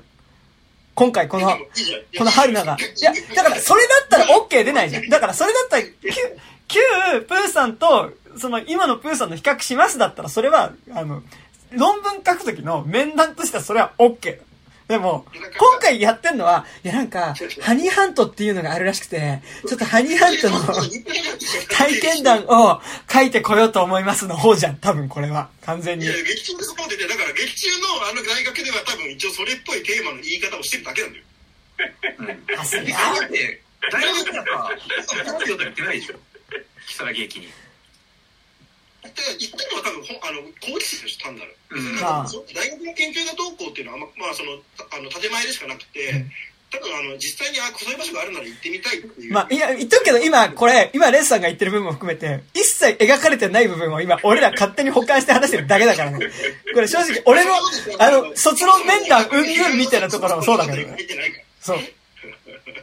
だからもうこれさ、その、そもそもその大学の卒論とかじゃなくてさ、その、木更木駅に行きたい YouTuber とかでよかったんだよ、だからもう最初から。それでやっぱあれ来たあの犬鳴村の同同等と一緒じゃんってなるからああもうちょっと真面目にやりたかったでしょあ、でも、俺はこいつは真面目だとは思わないね。こんな、こんなね、ダメんだよ、お前本当に。本当に。だったらね、だったらマジでね、映画撮りに行った N 5棟のやつらの方がよっぽどね、もう真面目ですよ。そのやっぱ大学の卒生ということに対してねなんか。蓮見さんってやっぱさ被害者に話聞くときに、あのアカデミックな感じで言った方が聞かせてもらえるっていうのは一個あるじゃんあそれはわかる、うんまあ、それさあさ「どうも」っつってさあの YouTube のホラーチャンネルやってるものなんですけど聞かせてもらえますか？っつったらさはいはい「はい」うんゴッティです。つって。どうも、ゴッティです。あなるよね。いやまあてかあんそうね。てかだけど話さらにずれちゃうからあれだけどさそれで言うんだったら俺 N 号棟のロケハンですって言ってよ3日も4日もなんかこうい行く覚悟でや行ってるロケハンとかの方がお前舐めてんのかって思います まあ、いやでも、いや、そもそもでも N モートのあいつらの舐めてんだろうは、お前、ロケハンなのにこれ、ほぼ、すごい気まずいデートになってるよね、これっていう件でしょ。そもそもが。うん。なんで、元彼と今、あ、元カノと今カノと一緒に、お前、ロケハンという体の、お前、これ、なんか気まずいデートみたいになってるけど、大丈夫なん？みたいなさ。いやうん。まあてそこがね自主自主映画作りをしている人間としてあのロケハンですって言ってあの あの感じで行ってとりあえずなんか「あここあすいません人とか住んでるんですね。すいません」とか言ってなんかあのとりあえずなんかあ「じゃあ泊まります」とかっつって言ってあいつら何をハンティングしてるのなんかああれによってさ得られるその映画作る上でのさロケハンで普通はなんかここで撮るんだったら日の光がどうとかだからこっからこっからこの時間には撮れないよねとかあのこの場所で撮るんだったらあのここのあの、えー、と車を止めるならここだよねとかそういうのをいろいろこう実際に撮るのにあたって検証するのがメインのはずなのにあいつら何撮るのかもあんまり分かってない状態でなんかこうふんわり言ってとりあえずなんかあのロケハンですとか言ってるけどあいつら何ハンティングしてるのっていうのがまあロまあまあまあいやロケハンってなんか楽しいじゃないですか。まあ、ぶっちゃけだから、あの、あの、しょうもない大学の、あそういうこう早稲田とかのね、ああいうこうレベルの高い英検じゃない、しょうもない英検のあの、判定なんか、あの、すいません、レイノさん、さっきから、すごい、なんかその、学歴差別がすごいんですけど、大丈夫ですか？本当に。学歴差別とかじゃないですよ。別にあの、あの、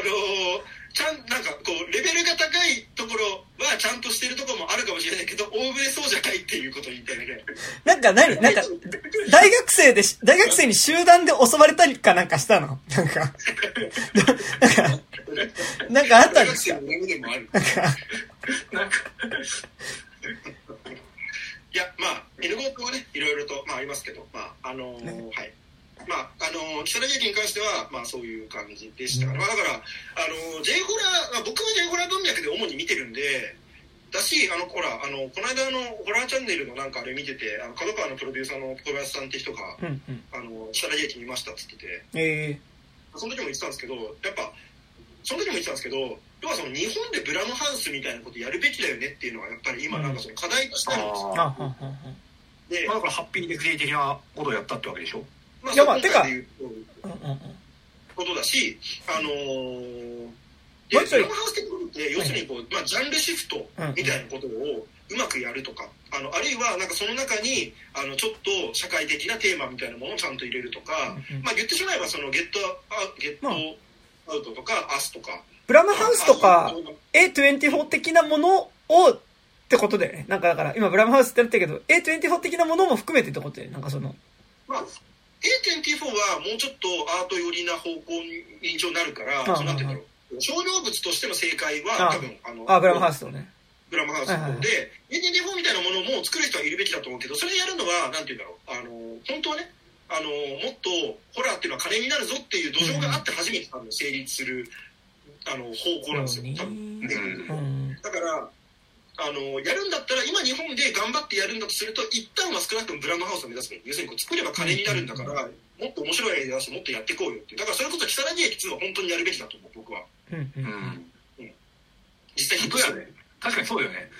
なんかリングとか貞子の続編作ってる暇あんならうん。木更津駅に金出してやるよっていうのは確かに。それは本当です。でもね、じゃねえけど、うん。それこそ、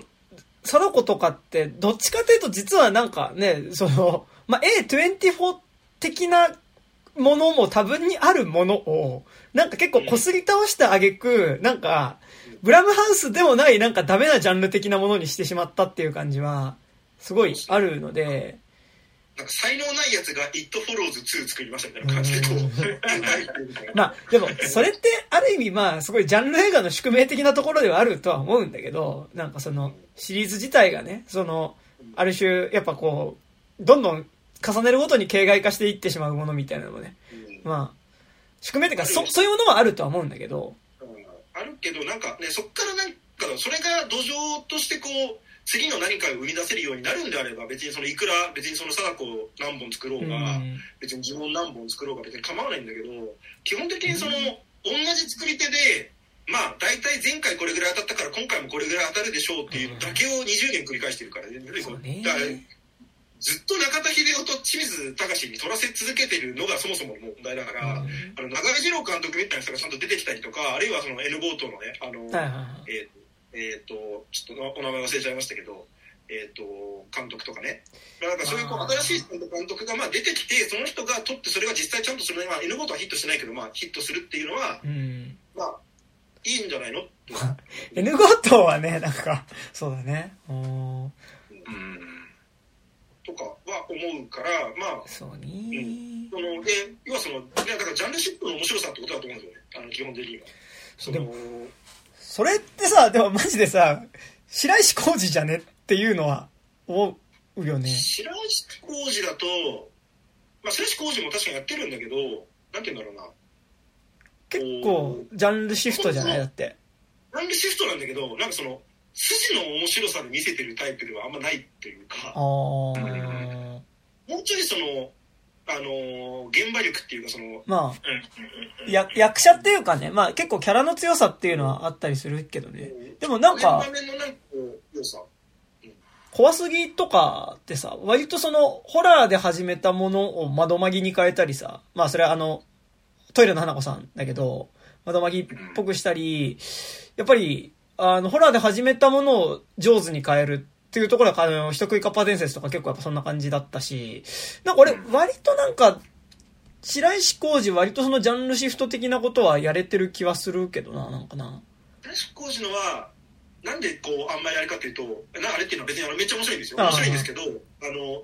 シンプルに、あれの二の次は告げない。ああ、まあね。まあ白石浩二でできてるっていうところはあるか。白石浩二だからできてるけど、あれ、あのやり方を別の監督が、じゃあ、た俺ならこうする、俺ならこうするっていうふうにはできない。あの、一回やったら終わりの、要するに、焼け旗農業みたいな方法を白石浩二は基本的にやってるんで、あの、天国 VS かや子は、あれ、一回こっきりだから成立する大技をやってはいはいはいるセクションも含めてるけども、あの後に、じゃあ、あ、これ、サーク VS カイコ2やればもっと面白くなりますよねとか、これ、なんとか VS なんとかやりやったら、その、だから、ヒコさん VS 花子さんやったらもっと面白くなりますよねとか、にはならないっていう。それは、うん私も、あの、白石浩二監督の才能の部分だけど、あの、だから、白石浩二監督がグラムハウスになり得ないのは多分その部分だと思う。そっか。でもなんか、なんだろう。俺今なんか白石浩二ができないのって、なんか、俺はなんかどっちかっていうと、やっぱ白石浩二の存在感によって成立している部分が、なんかそれは作風もそうだし、多分、白石浩二自体が出てる作品が結構多いからっていう意味で、なんか俺白石浩二の後に続くのはむずいと思って、なんかそう、手法的では割といけんじゃないかなって気もするかな。なんか、ちょっとジャンル違うけど、やっぱ、岩切空とかさ、やっぱり、そこに若干続くような感じとかはあるし、なんか、白石工事的なもののさらにその先っていうのは別にいけるかなって気はせんではないかな。まあもちろん、そこの画面において白石工事の影響あるよねっていうのは多分露骨に出ちゃうとは思うけど、でも割といけんじゃないかなって気はせんでもないけどな。えうん。それの生きる先って、なんかホラーではないと思うんだよね、多分。ああ、いや、自主映画とか、はいはいはいなんかゼロから映画を作り始めるっていう人が白石浩二のはいはいはい、はい。手法を使ってやるのはありだと思うけど、なんか J ホラーを発展させるっていう時に、白石浩二起点でやるっていうのはなんかちょっとトリッキーすぎるみたいな。でもなんか俺それで言うと、木更木駅は、の飛躍がありなら、なんかその飛躍もありなんじゃねって気はせんでもないけどな、なんかな。うんうん。まあ、そのバランス感の問題しかないですけど、あの白石浩二本体は、あの、なんだ、ちょっとアバンギャルドすぎるっていうか、うん。まあ別に、もともとがザ・ホラーの人ってわけでもないしね、なんか多分、どっちかっていうと興味あるのって多分変な人っていうか、なんか勢いのある人撮るみたいなことの興味がすごいある人だと思うから。うんバイオレンスものをね、主に撮ってたんで、あれですけど、あの、要はその、手法としてどれだけ、その、フォローできるかっていう話だと思うんうんですよね。うんうんあの、怖すぎの後に怖すぎみたいな作品いっぱいできたんだけど、それって全部怖すぎみたいな作品でしかなくて、うんうんうんその、あ、ちょっと今途切れてますこういう。アあプ、ローチでできるよねっていうの仕方はちょっとしなかった側面はあるなと思うんですちょっと今ね、レッツさんすごい途切れてしまった。あ、今途、切れてる途切れてます。ちょこちょこ。あ、だ大丈夫ですかあ、今大丈夫です。あら、固まってるな。あ、ちょっと、一旦繋ぎ直しますかね。とこいいんじゃない？一旦切ります。投資一回切る？あ一旦切ります切りますか？はい。というわけで今繋ぎ直します。はい。えーっと、えーさあ、どうでしょうか？えー、あら、これもう一回かけた方がいいのかな？これね、なかなかこれ難しいですね、こういうのね。えーはい。どうでしょうか？えーこれで果たして繋がるのか？繋がるのか？あ、あ、あ、来ましたね。はいはいはいはい。こんにちは。はいい。けるかあ、来てます。なんか画質がちょっと綺麗になってるかも。本当？ななんかキャッシュが溜まったんでしょうねキャッシュが溜まったんだよ。5時キャッシュってなんだよ。はいはい。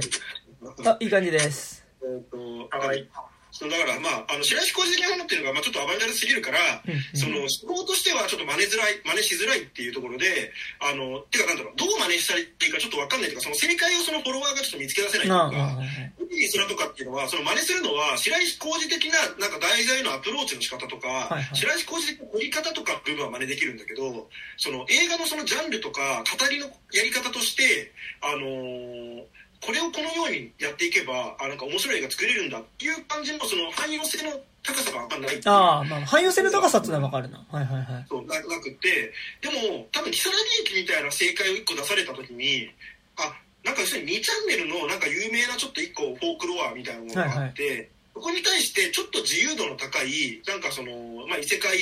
えーループものみたいな感じにしてみるとか、はいはい。えーと要するにこうそんなになんかシリアスにこの題材のこの階段をそのままこううまい具合に怖くするっていうのが、まあ、今までの本当にあった怖い話とかかあの新民袋とかのはいはいはいアプローチは常にそうだったからどうしてもその磁場に引っ張られてたところをそうしなくてもいいんだと。うん。あの割とその面白い一個階段があって、その面白い階段に対して、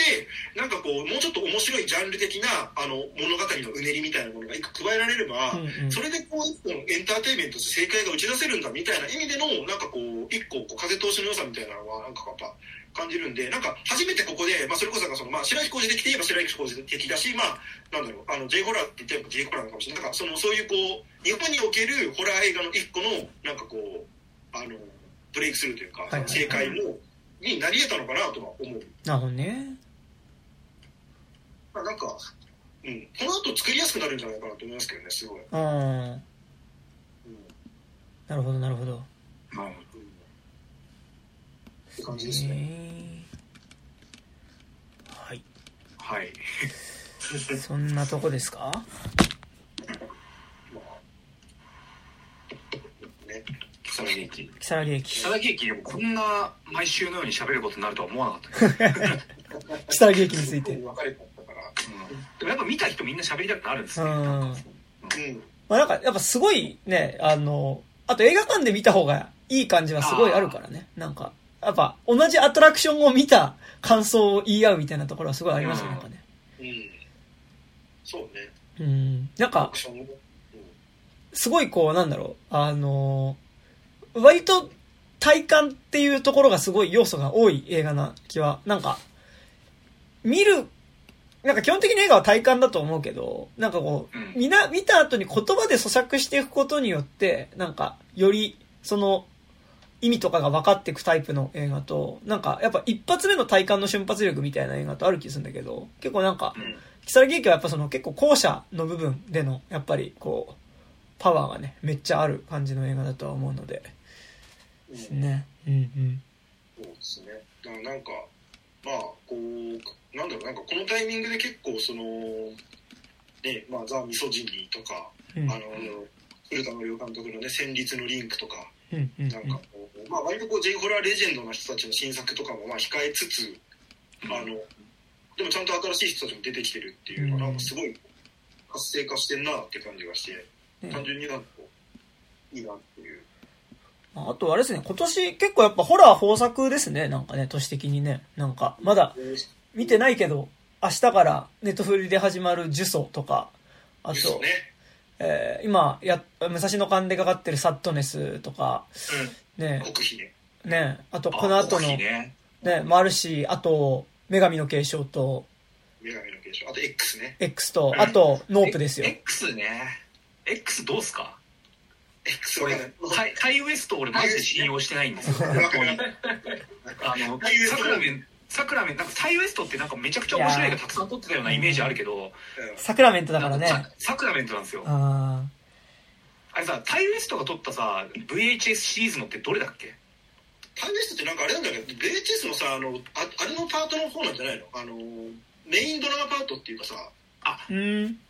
ビデオ発見するみたいな。そうそうそうそう。じゃなかったほど。なんか基本的になんか俺タイムリストって別になんか面白いことをなんかやってる人だった印象があんまりないあけど。まあ、まあでも、一応行きますよ。えでもなんかね、うん、X は。なんかこう、A24 力、うん。あ。うん。あれ A24 だっけ？そう X って。そう。いや、てかなんか、なんならう、んだってあれで、なんか予告編とか、ミッドサマーの A24 が送るぐらいな感じだった。確かなんか、せ、なんか予告の煽り的には、確か。うんそうそうそう。絶対、あの、ミッドサマー的な話では絶対ないと思うけどね、なんかね。絶対ないし、割となんかパワーで押して終わりみたいな感じが予告編からしたんだよね。確かに。確かに。うん。なんか、それで言うと、なんか、サットネスと X が、割となんか、エグさの、なんか、ボリュームてんこ盛りで押してきてる映画な感じは、まだサットネス見てないんだけど、は、なんとなくしていて、うんそう。なんか俺7月公開系だとマジで女神の継承が一番楽しみなんですけど、ね女神の結晶って何？どういうの？あれだよ、あの、タイの日、本人？そう日本人プロプロデュースかな？でプ、ロデュースか。タイの、なんかこう、村にいる、なんかこう、女の子が、なんか、だからもう、本当台湾のエクソシストみたいな話。でなんかね、予告編の最後に、なんかこう、こう、暗視カメラみたいなので、なんかその、部屋をずっと撮影してる長回しのカメラがあるんだけど、なんか、そこに、なんか階段の裏からなんかが入ってくるみたいな、あの、シーンが入って、そこがね、めっちゃいい。怖そう。そのパラノーマルアクティビティみたいなそう感じなの？なんか、え楽しみだ。それ絶対見よう。えっていうかね国村みたいな感じってそう、てかなんか、多分フェスやりますよ。また多分、ああいう感じの、除霊フェスが。味しめたな。国村で。ありそうな。まあ、そう。台湾の国村みたいな。台湾国村だからなんか多分ちょっとやっぱ東南アジアのちょっと多分こう、アフィチャっぽい味もありつつ、なんかやっぱこう、怖い。ていうか、あれ、監督が、あの人なんですよ。あの、心霊写真の監督なんですよ、タイの。あの、ああ見てねえけどうんはあそうあのハリウッドであの「シャッター」っていうタイトルで沖縄めぐみ主演で鶴野監督でリメイクされた映画あるんですけどこれ心霊写真っていうそのタイの映画なんですよへであのまあ心霊写真も普通にちゃんとこう心霊描写に関してはすっげえ怖い映画だったんで、え。あのそれのまああの監督がえっ、とナホン人原案うん。でプロデュースで撮りますって話なんでまあ公演じゃね普通に。しかも、あと、あの、ポスタービジュアルがね、一番最初に出てたのがマジで良くて、なんか、袋をかぶった人間がなんか紐で縛られてる、そのなんか、ビジュアル的にはマジでなんかこう、袋だけ、紐でくくられた、あ、紐でくくられた袋だけがあるみたいな感じなんだけど、なんかよく見るとそれが人の顔みたいな感じのビジュアルで、なんかね、めちゃくちゃ不穏。とても楽しみ。ですね。女神の女神継承。女神の継承。なんか007みたいなタイトル。慰めの報酬みたいな。いやいや僕はなんかあのガリレオシリーズの最新作みたいなタイトルあー。あーわかるわかるわかる。沈黙のパレード女神の継承みたいな。ね。いや、ああっちじゃないですか。あの、織田裕二の方じゃないですか。ああアンダルシアああいいですねやばいな。いやアマルフィっぽいってことはアマルフィ007っぽいってことですか？一周回って今。ああまあねだからもう今年は本当にだからあのまず7月がまずそれだけの球数がホラーだけでもあってさらにその8月にノープがあってだから、うん。ノープはね楽しみですよノープ楽しみですなうんノープバキバキですななんか予告編もな。バキバキうん。令和のようにフォーガットンやるなんてそんな うんなことが許されていいのかっていう。そうやっとフォーガットに世界世界が追いついたな、うん、ことですよね、えフォーガットなんてネタ枠でしかなかったじゃん。え公開後って。俺割と公開されてかなり経ってから見たけど。あそうなんだ。えなんかそういや怖くて見れなかったんだよねなんか、マジか。なんか、うん。俺結構その最近さそのノープやばいですよね。フォーガットンねですよねみたいな感じの話になるためにさ あのフォーガットンちゃんとリアルタイムでさあの劇場で鑑賞した人間であるっていうことをさうん、言うとなんかえなんかそれすごいなんかすごいっすねみたいな。なんかへえずっといいなみたいないいなみたいななんかそのゴッドファーザー俺当時劇場で見たんだよって言ってるおおじさんと話してるみたいなテンションで俺フォーガットンの話最近してるわ。えー。俺もこの間なんかあのそのバズ・ライトイヤーみたいなあの例の杉さんっていうこの話をたまに聞いてるあいつと見たんですけど帰りの電車でなんかその映画 DVD とかの話になってなんかそので杉さんはフォーガットンもあのフォースカインドもバカにしてたんですよ。うん。えあれでしょみたいに言ってバカかと。そんなんで死ねてるかっつって。ー、本当だよ。なんかその何？ブックオフにある250円コーナーでよく見る映画ってなんだろうねって話しててうん。なんかフォースカインドとかあるよねみたいになったけど俺フォースカインドって結構あれ後後年やっぱ評価されるって信じてるんでそのうちだから、ザ・グリードみたいにあのあの時ワゴンで見たけど今何原版が3万円で取引されてるよねって絶対なると思うんでまあでも、あれだよね、なんか、結構テレビでかけてるかどうかみたいなのもあったですよね。ザ・グリードとかはね、完全にテレビで見てる枠だからね。なんかその、結構、その、ゴゴローとかでかかることによってなんか見てた映画が原体験になってるみたいなのはね、結構あるからね。うん。そうね。なんかフォースカインドに関してはなんかあの僕フォースカインド的な手法って本当は絶対怖くなるはずの手法をやってたはずなんだけど、なんかこうあんまり成功しなかったがゆえになんか歴史に完全に埋もれてるけど、あれ多分もう一回誰かちゃんと才能のある人がやれば、うんあのあの方法論って絶対まだだいぶ通用するよねっていう。うんあのいやあのフィクションの方あのどっちもフィクションのはずなのに片方なんかどどっちも両列なんかあの並列にすると片方が本物に見える現象っていううんすっごいずるいこう POV の使い方みたいな、うん。あれはねちょっといつかなんかでやってやろうと思ってるんですけど、うんフォースカインドは。いやいやいやいやいや。ということで、まあちょっと、アニメみたいな話をこう、フォースカインドみたいに撮ってやればいいんじゃねえのか。ああ、残影。ああそうそうそう。なるほどね思いますけどね。ですね。はいちょっとね、球数がまあ、7月はそう。で、なんかね、ホラー以外だって、ね、それこそやっぱ、リコリスピザとかさ、あの、まだ見見てないけど私は最悪とかもあったりするわけですからね。私は最悪ねちょっと俺今ハマりすぎてて、はいはい。もう2回見てるんですよマジで？結構今年ベストねちょっと早くね、あれも私は行かなきゃいけないと思ってるので。なんかさ、竹下のツイートで、なんかあの、ディセイザースがどうたらって言っててさ、うんなんか、え、そんな感触の話マジで なんか This Is Us 見てる時俺 This Is Us 最初の3話しか見てないんだけど あのストーリーがどうこうっていうよりなんかその This Is Us 系 This Is Us ってさなんかこう小手先の何今起きてる人間ドラマとか描いてるんだけど。さ最終的になんかこう人生全体をなんか思わせる行動になってるじゃんなんかいや、そうそうですよ。今の悩みとか描いてるんだけどもうマジそういう話うーん。あ、そうなんだ。あ、それはいいな。まあちょっと、私たちは最、あ、私は最悪もね、見に行かなきゃいかんし、ちょっと7月大変ですよ、本当に。うん。もだからなんかそのさ、俺本来だったら、なんかあの、ね、そう、ラブサンダーとかってさ、うんあああ今、今俺、そうって聞いてさ、え、そうシリーズまたやんのって思ったのよ。ジグソーの方ね。ジグソーのその二人ごっちゃになるそよ、そうスパイラルみたいな。さ、え、そう、ああ、ラブ、ああ、ラブサンダーねって今なった。はい。ラブサンダー、マイティーソーの方ね。はいはい。ジグじゃない方ね。そうそうそう。あれとかさ、もうめっちゃ楽しみなはずじゃん、そんなの。まあ MCU 好きだからね。うんうんうん。なんか正直、この、今じゃないかなっていうか、ああ。いや、もう、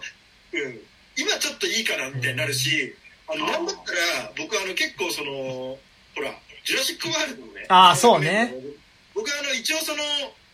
やっぱ、こう、トレボロ派としては、うん。トレボロ復帰するし、グラント博士も復帰するし、もうめっちゃ楽しみっていうテンションでずっとここ2年ぐらい生きてたはずなのうに、んうんなんかその、今じゃねえかなっていうか。てか、だから、あ7ー月さ、割と対策へのテンションが低くなってるのは、すごいあり、なんか正直エルビスとかも、なんか俺、時期が違ったら全然なんか割と真っ先に見に行っていたかもしれないが、そいやマジ、先月やれよって思って、なんう。か、うん。あなんかあそうそう。てかやっぱねオルタナティブ枠が魅力的なのが多すぎるんだよねそれこそ。でうん、正直でなんかさ、やっぱ、オルタナティブ枠の方が、やっぱ、後々思い出したりとか、することがね、うん。多いし、なんか、やっぱ年間ランキングとか作るときに、やっぱどうしても上位に来るのってそっちだよねっていう感じがすごいするので、そう。まあまあ、そのね、あの、バランス取るためにあえて入れる対策枠っていうのはありますけど、ままあね。あ でも今年、まあまあね。そっか。あ、ありますけど、あとあれですよ、ゴーストブックお化け図鑑とかにああれさあなんかさ完全にくすぐり入れられてさうん。あのいや、すごい、なんかね。あの、ジュブナイルのあの二人があそ大人になって一緒に結婚して暮らしてる部屋にテトラが置いてあるらしいんですよ。やばいね。そうだもうね。ふざけんなよみたいな。なんかそれ言われたら見に行かなきゃかなってちょっと思うじゃねえかよみたいなね、遠藤雄弥と鈴木杏が結婚して子供を産んでて、まあ、しかもさ、まあ、ほぼ現代版学校の怪談みたいなことじゃん。それやっぱ、幽霊がいろいろ出てきて、その中でジュブナイルやるっつうさ。でも、それ合わせて午後のロードショーで今度学校の怪談2やるみたいなさ。ワンワンかワン ?2 だよね。まあまあれワンだよねワンだけワンだったと思う。本当やるみたいなさ。いや、なんか、山崎隆は俺そんなに本当正直思い入れないんだけど、なんかその、役満みたいなさ、あの、全部揃えてますけどみたいなさ。いやなんかさ、あのー、え、まあ、遠藤優也で鈴木杏がうん夫婦で何息子えだからえ、その息子がジョー・カイリってことなの？なんか、ああの主人公の？主人公うの。ん。わかんないけど。まあ、なんじゃない？でしょ？で、さあ、その主人公たちを導く本屋の店主が神木隆之介で、うん。でなんかそのもう一人のなんか学校の先生かなんかが、楽器、いや、それさ、そこさ、ガッキーじゃなくて西田直美だろって話だよね。あそこは。いや別にだって山崎隆のあれじゃないからうん。まあねそうね。いや。香取慎吾とか呼べよって思ってあーまあそうだね。白衣着てね、白衣着て香取慎吾出せっつうね。うん。あれ加藤さん演じたわけでジュブナイルね、ジュブナイル。いや違う。あのジュブナイルのさあれってさ遠藤と優也が大人になった時の姿？あ、そうだ。だよね。だからそう。そう。え香取慎吾ジュブナイルで。え違う違う違う違う。え？え？香取慎吾は普通に近所の兄ちゃんとしているじゃん。だっけ？えだよね。ああそうだっけ？あ、じゃあ、近所の兄ちゃんじゃないわ。あれ、なんか学校の先生とかじゃなかった？で、なんか研究所みたいなやつだよね。なんか毒みたいななんかえそうそうそう。そうそう毒みたいなあー。まあ近所の毒みたいな人だよ多分。毒と真逆の体型だけどね、あれね。本当にね。香取慎吾なんてね。若すぎだしね。う。うん。んあのあの時の香取慎吾より今の自分の方が年上だからな。もう。ああそれすごい怖いよね。でも今後、あの、そういうことしかないから。そんなこと言ったら。あの学校の怪談の時のあの野村宏伸よりも 自分の方が年上みたいななんだよねだだ野村宏伸とかね、いたいですけどね。まあまあねいや、もうだ、いや、だったらさ、もうなんだろう、その、ディスティニー学校の怪談とかもさ、そういうんでいい。なんかジュ、ジュブナイル学校の階段とかさ、もう、お化け図鑑とかじゃなくても、そ、そういうんでいいよ、もうなんか。スタンドバイミー学校の階段とかさ。まあいつかいつかやるとは思うけどね俺学校の階段はなんか。まあでもまあ、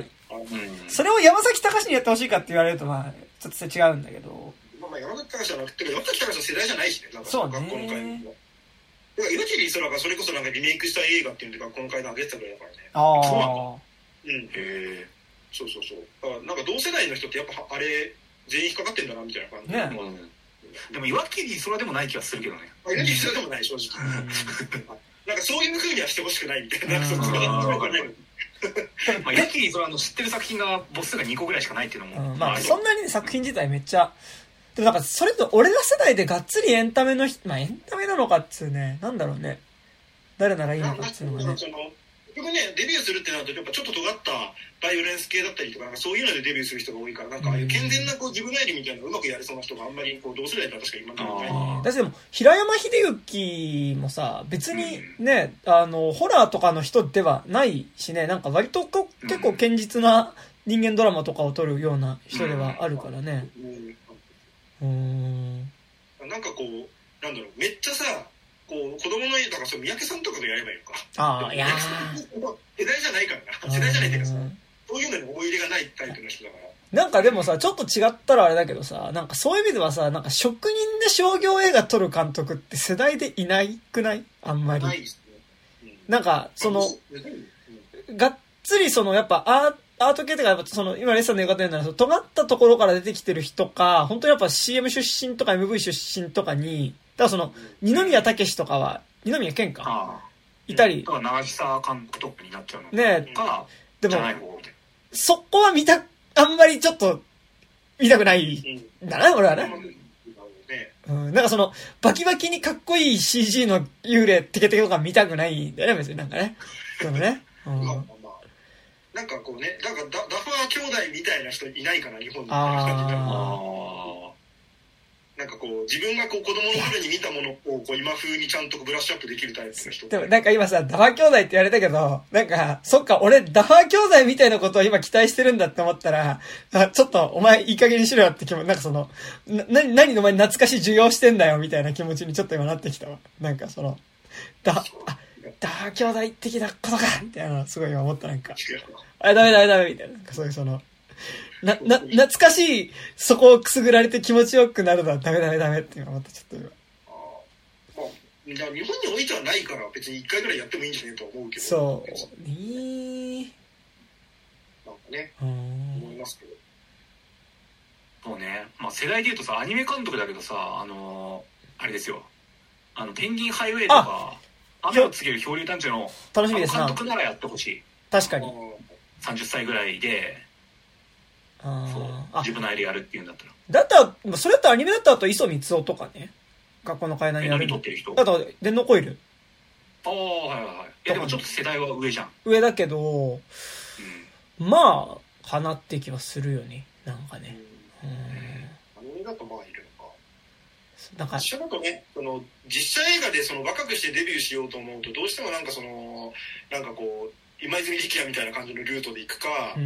うんもしくはなんかあの坂本優吾みたいなこう感じで行くうか、んとかなんかこうなんかルートがの中で本当23パターンぐらいしかないんだよな本当、うん。いや、うん。えうんあとプロパーな商業映画少なくない？もうさいなくない？っていうか、うん。うん。うんなんかジャンジャンル以外のやつない気がするんだけどなんか。確かにね。ホラーいホラー以外でさなんかプロパーな商業映画日本製で最近あったっけと思ったらなんか全く思いつかないんだけどなんか。うんまあああ、ウェディングハイとか？ちょっとちゃうけど。そうね。ウェディングハイは、だったら大久明子だそうそうね。あ、大工か。大工明子か。どっちだっけ？なんか毎回忘れんだよね。うん。大工明子か大工明子かとあと若葉龍也か若葉達也かどっちかマジで分かんあ、ない。俺わかんなくなる。うん。うんなんかでも、あの、割とコメディは年一ぐらいであるよね。まあなんかもちろんその、男は辛いよ味を受容している世代に対する山田洋次が作る一本っていうのはまあ毎年あるわけだけど、なんかそれとは別でね、それはね、コメディは一本ぐらいあるかね。うんちょっとこうコメディっぽい時代劇みたいな枠とかあーうんうん。そういうのはまあこうちょいちょいあるなと思う。し、まあ恋愛その少女コミックの恋愛みたいなのはまあうん以上よりはあったけどまあ普通にちゃんと作られてるし、あ、でも、あまあそうね。うんなんかその別にや僕らが見てないだけでまあその色みたいなやつとかうん。も。うまああるのはある。そうね。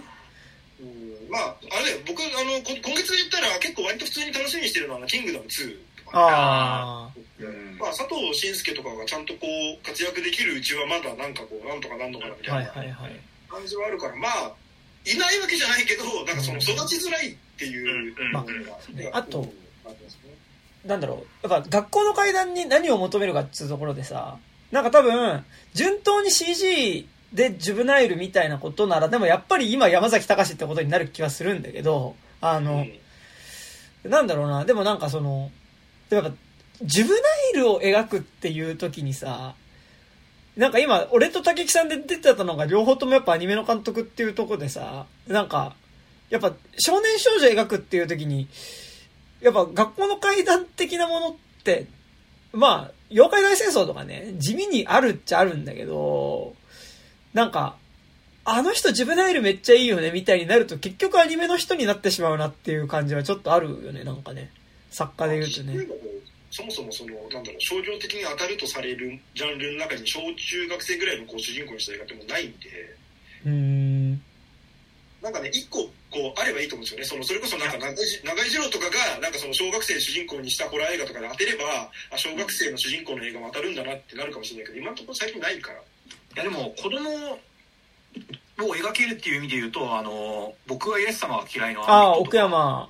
奥山君はいははい。マジでいいと思う、確かにね。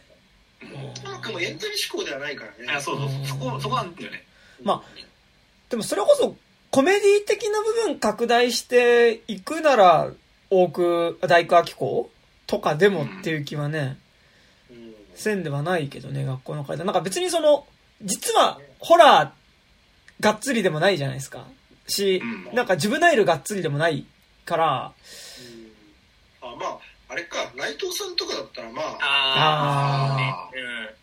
なんかテイストとしては一番合ってるかなと思う。ちょっとそのありつつ。やっぱちょっとさ、あの、ちゃんとホラーっていうかさ、ちょっとえぐみの方に寄りそうで。うん。ちょっと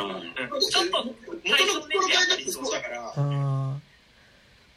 ね別にまあそのなんかさいじめ描写とかがなんか急になんか生々しくなるみたいな。そうね。いやでも俺内藤英介許された子供たちで評価が爆下がりしたんだよね実は。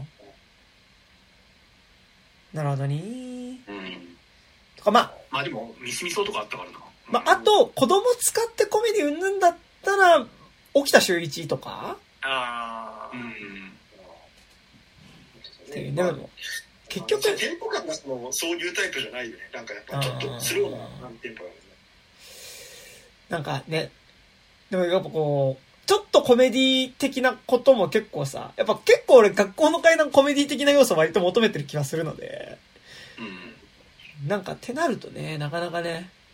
まあね。まあうん。ぶっちゃけ奥寺貞子が脚本書いてあのある程度子役の演出ができる監督がやれば別になんかそのどうとでもなるような気もうん。しなくてまあね。別にだって平山秀幸監督作品をじゃあ俺そんな見てるかっていうとね、そんな見てるわけでもないからね、俺もね、別にね。うん。うん。けどまあ基本職人監督だ。うん。ですね。うん。うんうん。だからなんて言うんだろう。なんかいやぶっちゃけだからその脚本がしっかりしててそのなんかこう変な色気を出さなければ別にいっぱいやっても三池隆とかやっても別になんかそのよくはなる可能性あると思うんですよ。まあね。はい。三池隆は別にやらなくていいと思いますけどそうですね。はい、俺でも学校の階段に坂ります監督三池隆ですって言われたらちょっと、ね。まあでも誰がやるっつってもおってなるのか。まうんいやまあうんそうねあ。まあそうですねうんまあまあ、まだやるって決まったわけでもないからねそうね。ただなんかさこの何わわかんない俺のタイムライン上の話だけかもしれないけどさ、うん。あ学校の階段みんなす好きで期待してるんだっていうのはなんか感じるよね肌身であうんそうそれはなんか毎年夏に行くさ夏にあのあれですよあの神保町シアターに行くあ。はいはい。俺らたちのなんか狭いコミュニティ内でのうん。形成されたタイムラインなのかもしれないけどそうだね。なんか年々濃くなってる気がするんだよあいやだからあれでしょその同世代の人たちがさみんなその荒沢になっていってさ、うんうんなんてこうコンテンツに金をね。うん強くなっていってる状態の中であの要は客として太くなっていってるのに合わせてやっぱ声が大きくなっていってるから、ううんん。だしまあ、だからこそ多分ゴーストブックの時にこれジブナイル推ししたら結構あのウレションするやつらいるぜっていうあもう見透かされてるんでしょああ知ってるし本でうんしてるしねーゴーストブックね。ゴーストブック見に行った上でケチョンケチョンに文句言いたい まあねぶっちゃけ言うと思うけどな。うん。でもなんだろうあのさ文句めっちゃ言いながらもなんかそのノスタルジーの甘さにもうなんかデロデロにされて帰ってきたいっていう気持ちもあるんでなんかあ大人帝帝国みたいな感じになって なんでこんな懐かしいんだって言いながら 帰ってこようかなっていうーでもね、予告見る感じでね、あそこに出てくるゴーストに対するね、なんかこう、なんか、ちょっと受容してるやつじゃないな感はもうあるね。俺はね。もうね。すでにね。まあおばけ時間世代ではないからね僕らは別に、ちゃうね。もうね。あそうかあれも絵本なのか、うんうん、妖怪レストランとかだったらね。あれだったらあね。あやばいねいや妖怪レストラン全く世代じゃないけどなねえ嘘？そんなことないよ絶対ああの黒い表紙のやつでしょ？そうそうそうそうそう。まあ、表紙色違うけどね、毎回ね。ゴースト。見たことも読んだこともあるゴーストブック嘘？いや世代絶対世代じゃんいや、でも世代じゃないんじゃない？あの、世代じゃないってことは世代じゃないんだよ。単純にギリギリえそれはえなんかあれはさ何？あのー解決揃いとかと同じでさ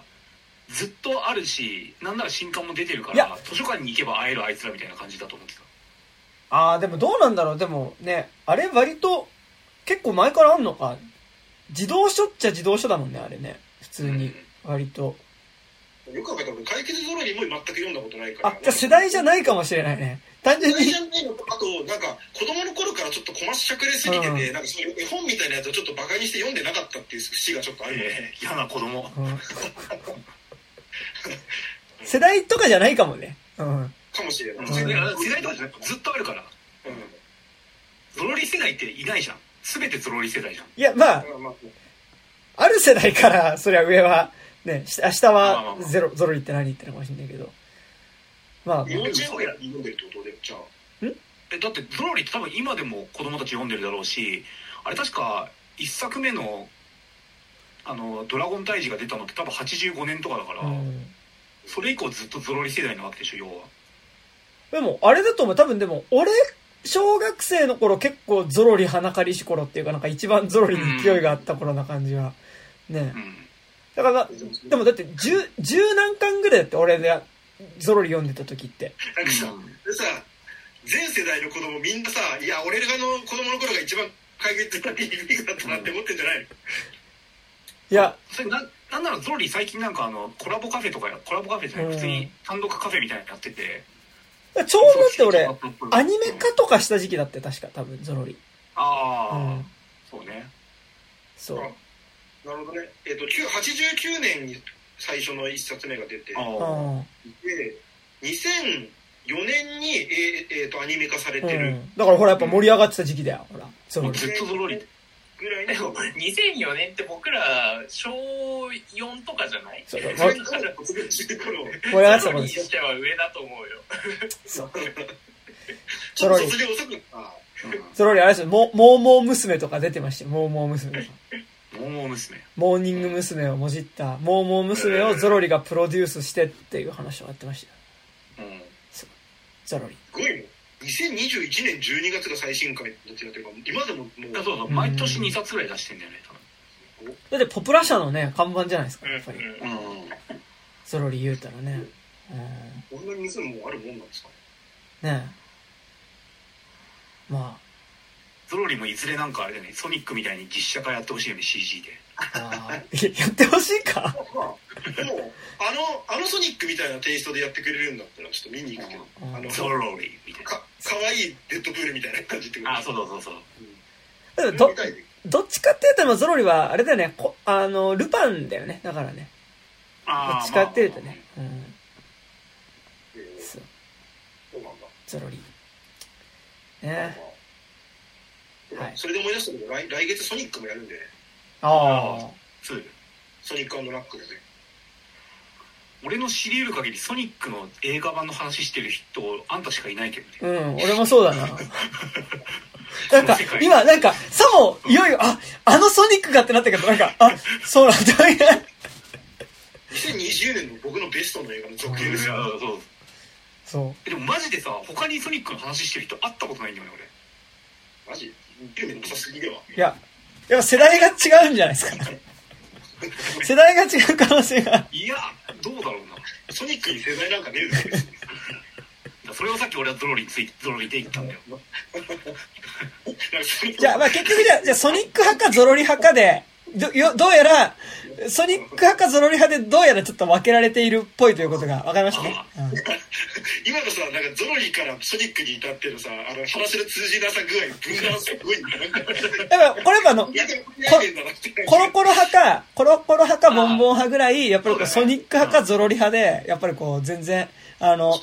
もう同じ世代だったとしても、もう見ているものも聞いてるものも、あの、感じた風景も全然違うと。いうことで。まあソニックはまあボンボンだしセガだからさ。確かにねそっか。別に、ゾロリはコロコロじゃねえけど。まあまあ。あれポプラ社ですか？図書図書館がメディアだとするとやっぱコロコロ的な位置にあるわけじゃんゾロリは。別に竹木さん、ハニ太郎って読んでました？ああえハニ太郎ってさあれ何？あの本の中にあるワンコーナーじゃなかった？違うっけ？違うんですよ。写真持ってるあの、単行本でちゃんとハニ太郎あるんですよ。で、ポプラ社の怪談系の本には結構、あの、皆さんご存知みたいな手でハニ太郎出てくるけど、ハニ太郎はそもそもちゃんと、ハニ太郎っていう目から出るビームで、あの、人間をこんにゃくにする能力を持ったハニワの話として、ほそう。めちゃくちゃ下品な漫画ねうんことこんにゃくがめっちゃ出てくる。あの、なんか本当になんか3コマに1コマぐらいなんか登場人物が野ぐそしてるみたいな時間とか出てくるあの下品な4コマ漫画さみたいなねあれそれって講談社 KK ブックスの中に入っ収録さいやれて、るあれポップラじゃねポプラ社か、うん。俺そこら辺がさ正直さあの階段レストランとかもそうだけど、うんなんかごっちゃになって覚えてんだよねまあ、ちょっと竹井さんちょっと世代違いますから。いや世代いや講談社 KK ブックスとかは世代とかじゃないんだよ世代違うんで。20年以降みんな読んでるから世代違うと思うんで。そうですね。まあ、だからハニ太郎はだってそれこそね学校の階段のワンでちゃんとこうゲスト出演あそうしてるハニ太郎って言ってるもんね、うんだそうですよ。それぐらい当時の小学生はみんな知ってたっていうことでしょ、うん。まあ僕、当時の小学生でもないんですけどね。いやだってあの俺あのこの間なんかゲストハニの方でなんかその自分のあのマジで記憶が一番古いところから二十歳ぐらいまでの生い立ち全部話すっていう謎の回やったんですけど、うん。あのその時に話したんですけどあの僕小2の時になんかあのクラスメイトの女の子が編集者役で僕が漫画家役で「あのハニ太郎のマジパクリ」みたいな漫画をなんか毎日書いなんか自由帳に書いてなんか見せるみたいな。なんだそれからかい上手の高木さんみたいな話 知らんけど読んだことねえけどいや俺も読んだことねえけど それだから、ハニ太郎はあれですよ、だから僕ブックオフに売ってて買った感じですよ。だから。リアルタイムではないです、だから。い普通に図書館行ったらめっちゃ置いてあるじゃんやっぱや、うんちょっとそこ世代違うんで、あの、図書館に置いてなかったんですけど。なんか、世代違うっつうの違わないんだよ、ここ。言うほど違わないよ。僕はあの、普通にブックオフで売ってて、買った感じです。なんかその、あ、なんかなんとなく、学校の階段味のものかなと思って、二宮金次郎とか出てくるから、学校の階段味のものを求めて買いましたね。あれはハニ太郎、この世で買う人っているんだ。100円でしたよ、普通に。だから、一時期僕の部屋には全巻揃ってましたからね、ハニ太郎。え、なんかさ、図書館に置いてあるやつをさ、ブックオフで見かけた時にさ、これって、なんだろう、書店とかで買う人間いたんだっていう。いやだからえっとあの、そうそう。ハニ太郎図書館に図書室とか図書館置いてなかったから、置いてないんだ。そう、普通に買ってましたよ。なるほど。そう。なんか、あのー僕だからその、小学校の頃読んでたのって多分なんかどっちかっていうとあの、江戸川乱歩の少年探偵団シリーああズうんうんーあの、いい感じの表紙のやつね。うん、あの、二重面相が、あのそう、拍子書いてたね。黄金仮面みたいなやつがねうん、僕もあルルルパンとか怪盗ルパンとか、ねうん、ルパン対ホームズとか読んでたわうーん。もうぴょこたんと。ここで分かれるんじゃない？まあ、まあ、まあ世代違うから。いや、音楽と俺が一番離れてるんですね。それがね、それに僕あの絵本関連で言うと全部福音館書店の外国の絵本だったからはいはいはいはい。まあゾロリとかもあの病院行った時とかは読んでたけどあの基本通ってないっすよいや、ほら、やっぱそれ世代が、ほら、違うから。しょうがない。世代じゃねえよ、これクラスターの話だよ。クラスターの話うんなるほどね。ランプなんてそんなこと言ったらさ昭和中期からさずっと俺僕らランプ聞いてたわけじゃないですか、少年探偵団ですからね。うんうん俺いまだに覚えてるけど俺なんだっけ唯一この話定期的にしますけど唯一あの透明人間だけ読んでてうんうん。江戸川乱歩のどんなオチなんだろうっつったらなんかん？手ぐすでずっとこう操ってたから透明じゃなかったっていうあの洋服とかを なんか割と主要登場人物のうちの警察のやつがそのなんか透明人間事件が起きた時にこうなんか上の方から手ぐすでつって糸を動かして透明人間だよってやってたのが犯人だったっていうのでうん。マジで納得いかなかったのを覚えてる。うんでも、少年探偵団シリーズ、多分後期になるとほぼ全部そんなやつだった気がするけど、透明怪人か。うん透明怪人だ。はい。はいえでもなんか大体そんなんで、なんかあの、前半の方って、あの、大人向けに書いてた小説を、あの、子供向けに書き直すとか、結構そういう感じで書いてるんで、割となんかこう、元が結構しっかりした話をちょっとこう、ライトに書いていくみたいなテイストが多かったんだけど、後半の方になっていくと、なんかあの、昔書いたなんかこう、ほんとちょっとしたやつとかを、なんかこう、無理くりなんか膨らませてなんかこう書いたみたいな、なんか結構無理くりなやつが多くなって、うんあれじゃあさ乱歩先生が書いたやつをなんか子供用にアレンジしたみたいな感じなの？そうそうそうそうそうあ。そうなんだそう。あれが原点だと思ってよかった書いたのはヨガランプだよ。もちろん。うん本人も書いてるけど、うんその、自分が昔書いた作品をもとに、あの、別でなんかリライトしたりとかして、あの、うんローンっていう形にしてるから、あのーなんかね、後半の方になっていくと、なんか本当にネタがなくなってって、あの、二重面相がやってることが、もうその泥棒とかですらなくて、ただ、マジただの愉快犯なんですよ。へなんかあのー中身空洞の、あのーなんか聖堂の、なんでできたなんか巨人みたいなやつを街中に現して何やってんのかと思ったら本当にただそんなの現れたらみんなびっくりするだろうっていう。あすごい、ゾロリっぽいですね。の魔人？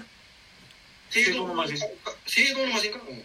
それあれだよあの三宅龍太さんがなんかその挿絵がめちゃくちゃトラウマになってるみたいに、ラジオで言ってああ確かまあ怖いからね。うん、ゾロリそんな感じですよ。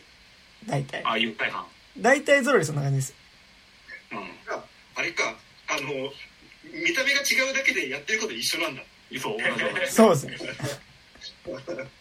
にぎにぎっつって。ああなるほどね。はい。まあ。ね、あその中であの唯一二重面相 VS ルパンっていうのがああの黄金仮面。あははうんうんあのルパンと1回だけ共演するんですけどあのその時だけガチで殺人するんですよ。うー。ん。人殺すのなんか。で二重面相って絶対に人は殺さない主義なんですけどうー。んあほんとダークヒーローみたいな感じだそうそうそうそう。なのになんか普通に人殺してて俺あの今でも覚えてますけどなんかその借りた後にさ借りたやつの本の感想を1行ぐらい書くみたいなのがさなんかその貸し貸し出しのこなんかその紙の中にあったの、うん。そこになんかあの二重面相が人を殺すのはおかしいと思うみたいな。うん。書いてあるなんか紙があって。なんかはあ。こんななんかめちゃくちゃ子供の頃から俺こんな面倒くさいタイプの人だったんだって だいぶ後になってから思ったんですけど。えそれ何？あの一冊の本にその感想表みたいなのがついてるってこと？あじゃなくてその貸し出し表みたいなのあるじゃないですか本の。でなんはいはい。か自分がこのこの日にこれ借りましたよっていうのを記録するんだけどあそこに一行感想コーナーみたいなのがあって。あへうん。え図書委員が読めるやつ？へみんな読めるやつでしょ。そう普通に。みんな読めるやつ、うん。えいいな。いいなそのコミュニケーション。あれじゃないですか。耳を澄ませば的な、まあまあ的なね。ね。的な。耳を澄ませばもうそういえば今年だから、あ続編がありますからね。あのルーキーズ卒業の監督が撮るやつね平平平川一郎監督うんあの、ね、松、松坂桃李と、あ誰だっけ？ね。結構予告流れてますね、今ね。うんあれはねでもあれ僕あれなんかさあのジブリごジジブリ時間ジブリユニバースの耳すまなんだねやっぱあ、そうなんだ。なんかそんな感じしなかった？いやでもあでもどうなんだろう？いや俺の勘違いかな？わかんない。でも、でもあの猫の置物とかさ、うん、うん。そうだって、あの、なんだっけ、バロン？ジブリ作画だったじゃん。そうだよね。ああ。ちどうなんはいだろう？わかんない。ごめん。ちゃんと原作の漫画読んだらああいうデザインで書かれてるのかもしれないけど、はいはい。まあ、でも、まあ見に行く人はさ、いや、これジブリ関係ないっすからって、いくら言おうが、それはみんなね、完全に、あれの続きとして見に行きますよな、それはねいや。そしたらさあの実写版魔女の宅急便と同じ悲劇が起きることになるよそうですね。いや、なんかだからさ、そ、そこずるいよね。なんかあのさ、それ結構マジでずるい商売の方法だよね。その、ジブリの原作ある作品に対してさ、あいや、これはアニメとは関係ないっすよって言って、うん実写作るってさ、結構でも、味しめた商売ですわな、これな。うん。まあでもホタルの墓とかもね。たまにやってる。ドラマ版とか。そうね。あでもそんぐらいか。あー。原作はまあハワあとあと、だし正直さ、え、ホタルの墓の続きみたいなさ、え、あれの続きなのって言ってさ、見たい作品でもないじゃん、ホタルの墓って別に。うなんか、続きのところでうん。内霊会みたいになるだけじゃないなんだろうあれだねね。今映画 .com でさあの耳を澄ませばのその実写のやつの見てるんだけどさ、はいはい。んはいスタジオジブリの人気アニメ映画の原作として知られる名作漫画をあ、えー実写映画化やっぱそうなんだ。あやっぱジブリ原作は原作漫画とアニメ映画で描かれた中学時代の物語に加えは主人公2人が大人になった10年後をオリジナルストーリーで描く書いてるんですよはあ。うんであらすじが読書好きな小中学生月島雫はでよく名前を見かけていた天沢誠治と最悪の出会いを果たす。しかし雫は誠治に大きな夢があることを知り次第に彼に惹かれていく。はいはい。そんな誠治に背中を押され自身も夢を持つようになる雫だったが誠治は夢を叶えるためイタリアへ渡ることに2人は離れ離れになってもそれぞれの夢を追い10年後に再会することを誓い合う。はい。それからそこまでは10なんか年それから10年過ぎた1999年出版社で働きながら夢を追い続ける雫はイタリアで奮闘する政治を思うことで自分を奮い立たせていたが大人になった。って書いてあるんですけどこれえ中学時代は99年のえ？10年後は99年なの？そう89年から話が始へえ。89年だったんだあれ。まあでも原作がそうだったってことでしょ。あそうかうん。そうかそうか。そうだね。ね。ジブリのだとどどう見てもなんか90年代中盤感すごかったよ。ねん。いや、だからでも、だから、一応そっちではないっていう。うんねえ。す、うん中学時代あれだったまあ当たり前だけどさあのバリバリ子役が演じてるわあいや、なんかもう予告ね、流れてますからね。うん。すっごいなんかなんかでもさ、中、中学時代実写でやられるってなんかさ、俺がアニメで見てきた耳を澄ませばの記憶を改ざんされてるような感じが、なんか、するよね、それはなんかすごいね。うん実写でやられるっていうのはね。なんかさあのマレフィセントみたいな感じっていうかさああ。でもなんかそのえそもそもそういう話だったっけっていう改変の仕方にあまあでも改変っていうか、あの、同じ原作の違う話だから、改変ではないわけだけどね。うん見を済ませばとはね。そうジジブリのあれとはね。カントリーロードが流れんのかな？あーあ、でも、どうなんだろうね。原作にあるんだったら流れるんじゃない？あれでもカントリーロードのあのジブリ版のあの歌詞ってあの鈴木敏夫の娘さんが翻訳したのをはあはもう一回誰だっけな？誰かが翻訳したやつだあ。はいなんはいはい。か直したやつだから そもし使われてたら鈴木敏夫とかの許可が取られ取れたってことにななるよ、ね。じゃでもそれほぼジブリ公認ということでございますよね。うんああ。それは嫌だな。別に許可取ることぐらいはできるんでしょまあそうか、でもその後えじゃあこれジブリユニバースの続編ってことになりますよねみたいななんかうん。なんかあ、そうだから、風立ちぬとかはできんじゃない？なんかだから。いや、これは、あの、風立ちぬとは別でただあの、堀越二郎をモデルにした英語なだけなんで、実写映画、みたいな感じで。風立ちぬといやでもかもね。風立ちぬは多分タイトルがあそっかつけてるからそうダメなのか。堀越二郎物語とかだったらできると思うああ。あとあれか。えーっと、なんだっけ？アリエッティじゃなくて、あれ。あの江戸戦記思い出の前に。あそう思い出の前にとかもだからできるわけだよね、だからね。あできるできるあ、ーまあ、マーニーの映画自体が割となんか あの何あの一作目ですでになんかそれ感すごかったけどねあ まあまあそうねただそんな別になんか実写にされたいかっていうー。とあうーそっか、でも、ってなると、やっぱでも、魔女宅と、耳をすませばぐらいか。なんかその原作があって。だから、思い出ポロポロとかさ、多分海が聞こえるとかも原作あるやつあるけどさ、多分、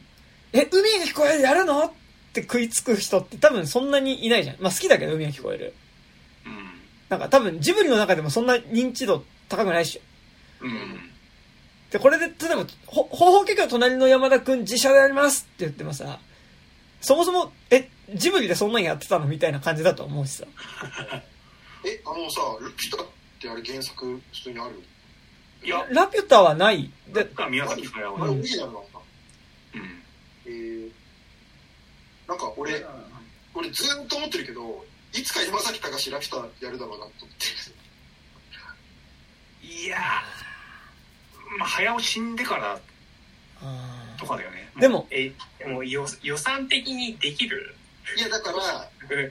まあでも多分、なん。か日本で20億ぐらいかけて映画作れるの山崎隆ぐらいだから。あ、そっか、そっか。でまあ多分ラピュタの実写ですよって言ったらその瞬間にそれなりに金はかけれるじゃないですか。うん。うん。でも100万はそれなりに来るでしょうっていうのも見込めるし日本で結構本格的なその少年主人公のファンタジー特編ってまあそうそう作れないから、まあやれるはやれると思うんですよ。そのあの二体化とかその度外視してやれるんじゃないかなとは思う、まあ。キャッスル・イン・ザ・スカイ・ラピュタ。うん、そ、それやばい。ね。いや、豪華すぎるでもさあのあれですよ。ラピュタの映画はキャッスル・イン・ザ・スカイだからね。いや知ってるけど。でもじゃあその、え、それあれじゃん。あの、ラピュタ、天空の城じゃない。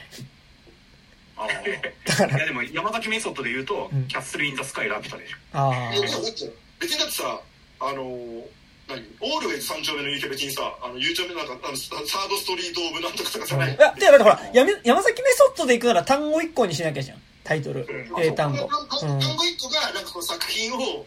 象徴かっこ笑みたういな、かっこ、あの、かっこわらは、あの、それ受け取った側のね、反応ですけどね、それはね。いや、でも、それで言うとさ、正直、ジブリの、なんかその、宮崎駿死んで以降のさ、それは、なんか、みんなありそうだよね。なんか、だから、ほら、結構、ちょこちょこ出てくる話でさ、庵野秀明が、エヴァンゲリオンの、あ、じゃあ、あの、あれ、ナウシ、ナウシカ。の続き漫画版ちゃんとやるんじゃないかみたいな話とかさ、なんかね、そういうのはね、あと、なんならだって新海誠もやりたい感じはあると思うしね、なんかそういうのだったらね、別に。どうなんだろうやりたいのかな？あの、星を子供って見た？あ俺実は見てないんだよねそれだけ。星を子供がマジで、ラピュタと千と千尋を足して2で割ったみたいなやつだから、うん。なんかその、割と実はその、ジブリ欲ある感じはすごいする。うん。ので、全然ある気はするけどね。うん。まあまあまあまあ、見たいかって言われたら、なんかずっとさあの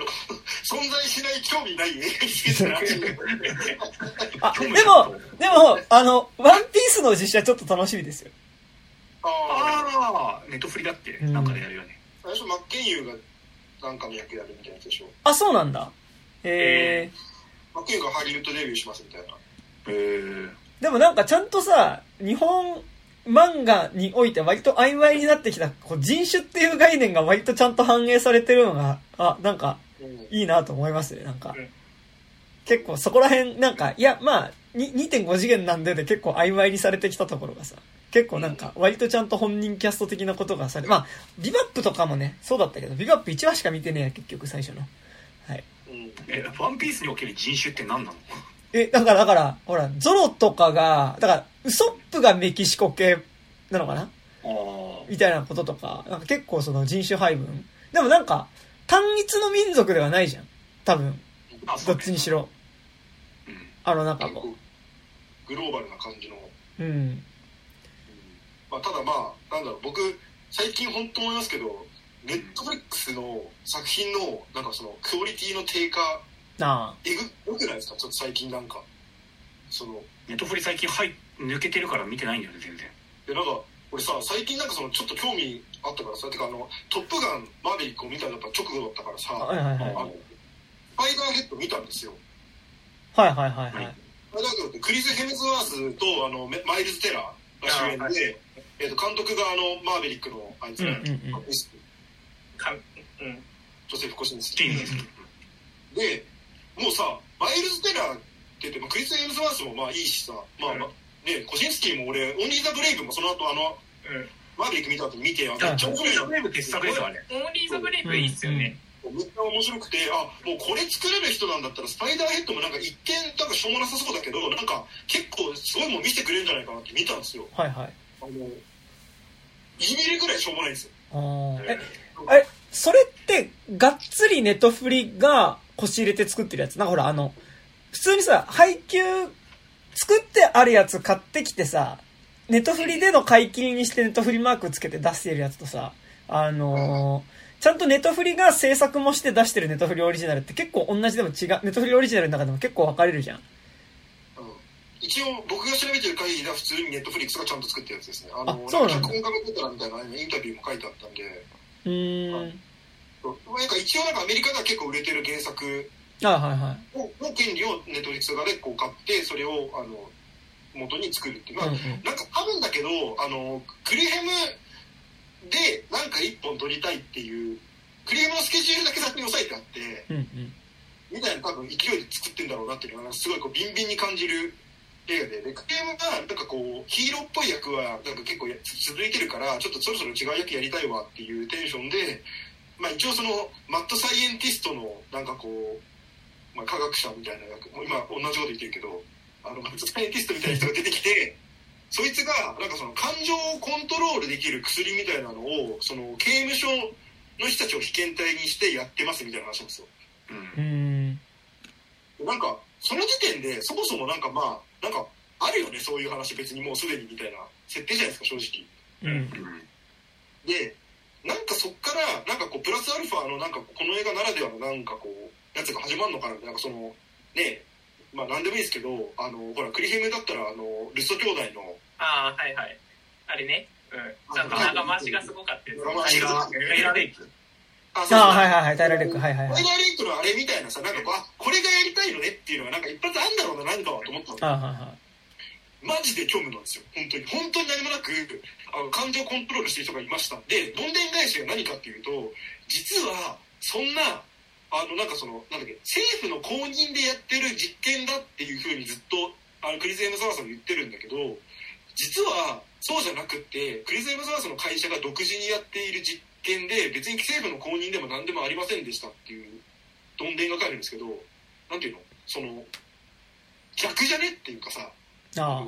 ああ。個人がやってるかと思ってたら後ろに大陰謀じゃなくて、大陰謀かと思ったら個人のやつでした、みたいな。そう。なんか話の規模が一気に小さくなるだけのどんでん返しになっててでしかも別に意外でも何でもねえじゃん。そんな別にまあそれはクリヘム悪いよねそれはねみたいな話だし。で結局なんかそのクリヘムをなんかヘリコプターチェイスみたいなのしながらマイステラーが殺して終わるんですよ。うん。うん。おも面白いわけなくないみたいななんかその あ設定ー。でで作ってる人が生地なんかちゃんとしたコシンスキーなんかなんつうのちゃんとねやってるからなんかそのちゃんとしてる映画のように見えるんだけど要所要所は。はあはうん。でもなんかあのトータルで本当にあのあれです。だからあの時々僕らがあの扱ったあのスペイン映ああ画ーはいはい。あ白氷白白氷。氷あのあのおじさんが出てくるやつね。ああの時間あるじゃないですかそのその家のなんとかねその住人たちその住人たちおそらくスペインの。スペイン映画。なんか俺あのおじさんが悪いと思ってたけど僕らは。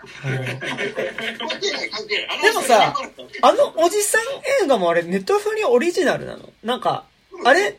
ネットフリ制作？なんか。そうなのか確かクレジいあの一番最初のクレジットネットフリー以外なかった気はするよね確かなんかあの、制作会社ほら違うのネットフリが買ってきてるのとさ、結構ネットフリ本体のでさ、うん結構違うよなっていうのが、ね、オリジナルマークの中でも結構あるっちゃあるからね。そうそあうそう。の買ってきたやつだとさネットフリの後に入るじゃんはいはいはいはい。確か確かなかった気なかったか？がしたような気はするよ。なんとなくだけどスペインであのクラなんかあのアクションのとかの規模の映画をなんかポンポン作れるとあんま思えないからなんかこうネットフリマネーで口に作ってんだろうなっていう感じはまああなんかネットフリマネーって言ってっけどなんか最近やっぱ業界の人よく言うようになったけどそんなに言うほど別に金払いがいいわけでもー正直ない。あうんあのごく一部の本当になんかそのなんつうの本当にもうこれがあ2020年とか2021年のこれが、あのメインですみたいなやつ1本ぐらいには結構お金かかったりすることはあるけど。ーだから、力入れてる作品とそうじゃない作品の入れ具合が違うっていうのはね、でもうん結構ずっとあるし、ね。ででその力入れてない作品がさ、まあ、別になんつうのこう大した人が出てないとかさあんまり来てる人出てないしまあなんかこう普通に B 級なんだろうなって思って見れるタイプの映画ならいいんだけどさなんかその大体全部の作品が DC かマーベルからなんか連れてきた大物役者が2人出ててそれで、まあ、まあまあ有名な監督が監督に就任しててでなんかこうちょっと面白そうな設定なんだけど蓋開けたらマジしょうもないっていうのが結構多い。うん。うん。まあね。まあちょっとサブスクはやっぱ見たいのこれ始まったんだって思ったらそのサブスク入ってやっぱ見たらやめて次移るみたいなやっぱ渡り鳥形式がいいのではないかというのがうん。本当に思いますな、なんか、まあ、別にオリジナル作品じゃないけど、なんかディズニープラスとかの方が、うんうん面白いとかあまあでもねネフリもあれっすからな。ストレンジャーシングス見終わってあとでも9月からまたコブラ会とか始まるから、うんうん。普通にだからなんかそれ見るためにまた戻るみたいなね、うんうんそう。単発単発では、まあ。うん。まあ、あと、それ言うとやっぱ UNEXT 一番いいんじゃねっていうのは思うよ。高いけど。あの、最近、あの、始まった HBO のユーフォリアってドラマとかめちゃくちゃ面白いですよ。あの、ゼンデイヤが主演のやつ。へえなんかドラッグカルチャー、ドラッグバンバン摂取する、なんか高校生、割とその、なんか悩み者みたいな感じで、めちゃくちゃ面白いですけど。セエデュケーションみたいな感じ？あ、そう、セックスエディケーションみたいな感じだけど、結構普通にみんなガンガンドラッグやるみ。ガンガンっていうか、そのゼンデイヤがめっちゃドラッグやることによってなんとか精神保ちながら人間関係作ってるみたいなやつで、うんそう。なんか結構トリップ描写の主観、カットとかがあったりして、なんか映像的にも結構なんかこう、ドラッギーな感じで面白いんですけど。うん。ね、ってなると、ってさ、すっごいなんかあの、どうやって買い付けてきたのみたいな、こう、うん。ソフト化あんまされてない感じの映画とかは突然入る。うん。まあね、だって、突然さ、あの、スティーブン・キングのさ、地獄のデビルトラックっていう映画があるんですよ。はいはいはいはい。これあの、スティーブン・キングが監督してる映画なんですよ。あある日突然、世界中のトラックが人間を襲い始めるっていうなんですよ。うーん。まあ、めっちゃしょうもないんだけどあのソフト化まともにされてなかったからずっとなんか見れないなと思ったんだけどあのこの間見たらなんか UNEXT 入っててそう、だから、だから逆に UNEXT とアマプラとかは割とあるんだよね。なんか、うんねそう。はなんか入ってても損はないかなっていう感じはありますよね。てかなんか、実はアマプラ一番そこら辺、値段も含めてで考えると一番バランスいいかもしれないよね。うんうん。そう。オリジナルもね、あの、白手コブレとか入るよそう。あと、ほら、アマプラは、今度、ロード・オブ・ザ・リングの、ね、力の指輪が始まりますからね。ドラマ版。ロード・オブ・ザ・リング。なんか、あの、あれでしょ、もう、映画三部作のあれよりも金かけてるみたいな。え？なんでしょやば。なんか、ちょうどね、今朝ね、あの、あれ、あの、メイド・イン・アビスの新しいやつが始まったので、ああの、見なきゃ。そう、あのちょっとアマプラつけてたんですけど、もうあれしてあの、アマプラで見れるのも？アマプラ見れるよ。あの、放送と同時で見れるので、もう僕は毎週水曜日はメイドインアビスを楽しみに見ていこうかなって感じですけど、あれですよ、あの、ティザーのティザーが出てた。ティザーのティザー。あの、力の指が、今度ちゃんとしたティザーやりますっていうティザー出てた。なんかあれだ、あの、昔のバタリ・テスラが出てたあの、マグロの、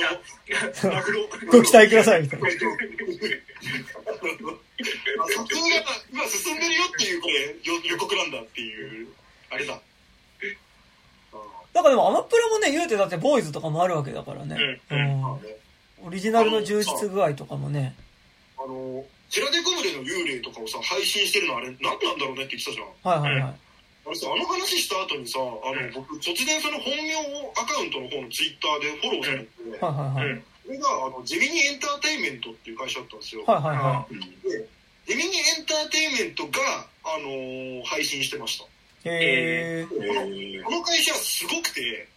あの、ネット、アンパプラに今入ってる恐怖城とか、はいはいはい。まあ、要するにこう、30あとホワイトゾンビとかさ、はいはい。一緒だ、恐怖城と。あとあのーなんかああいうこ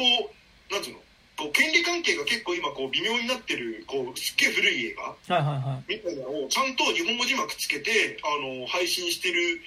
の、あれ何もなんか権利関係大丈夫なのかなと思ったら、あの、ジェミーエンターテインメントですよ、全部。へー。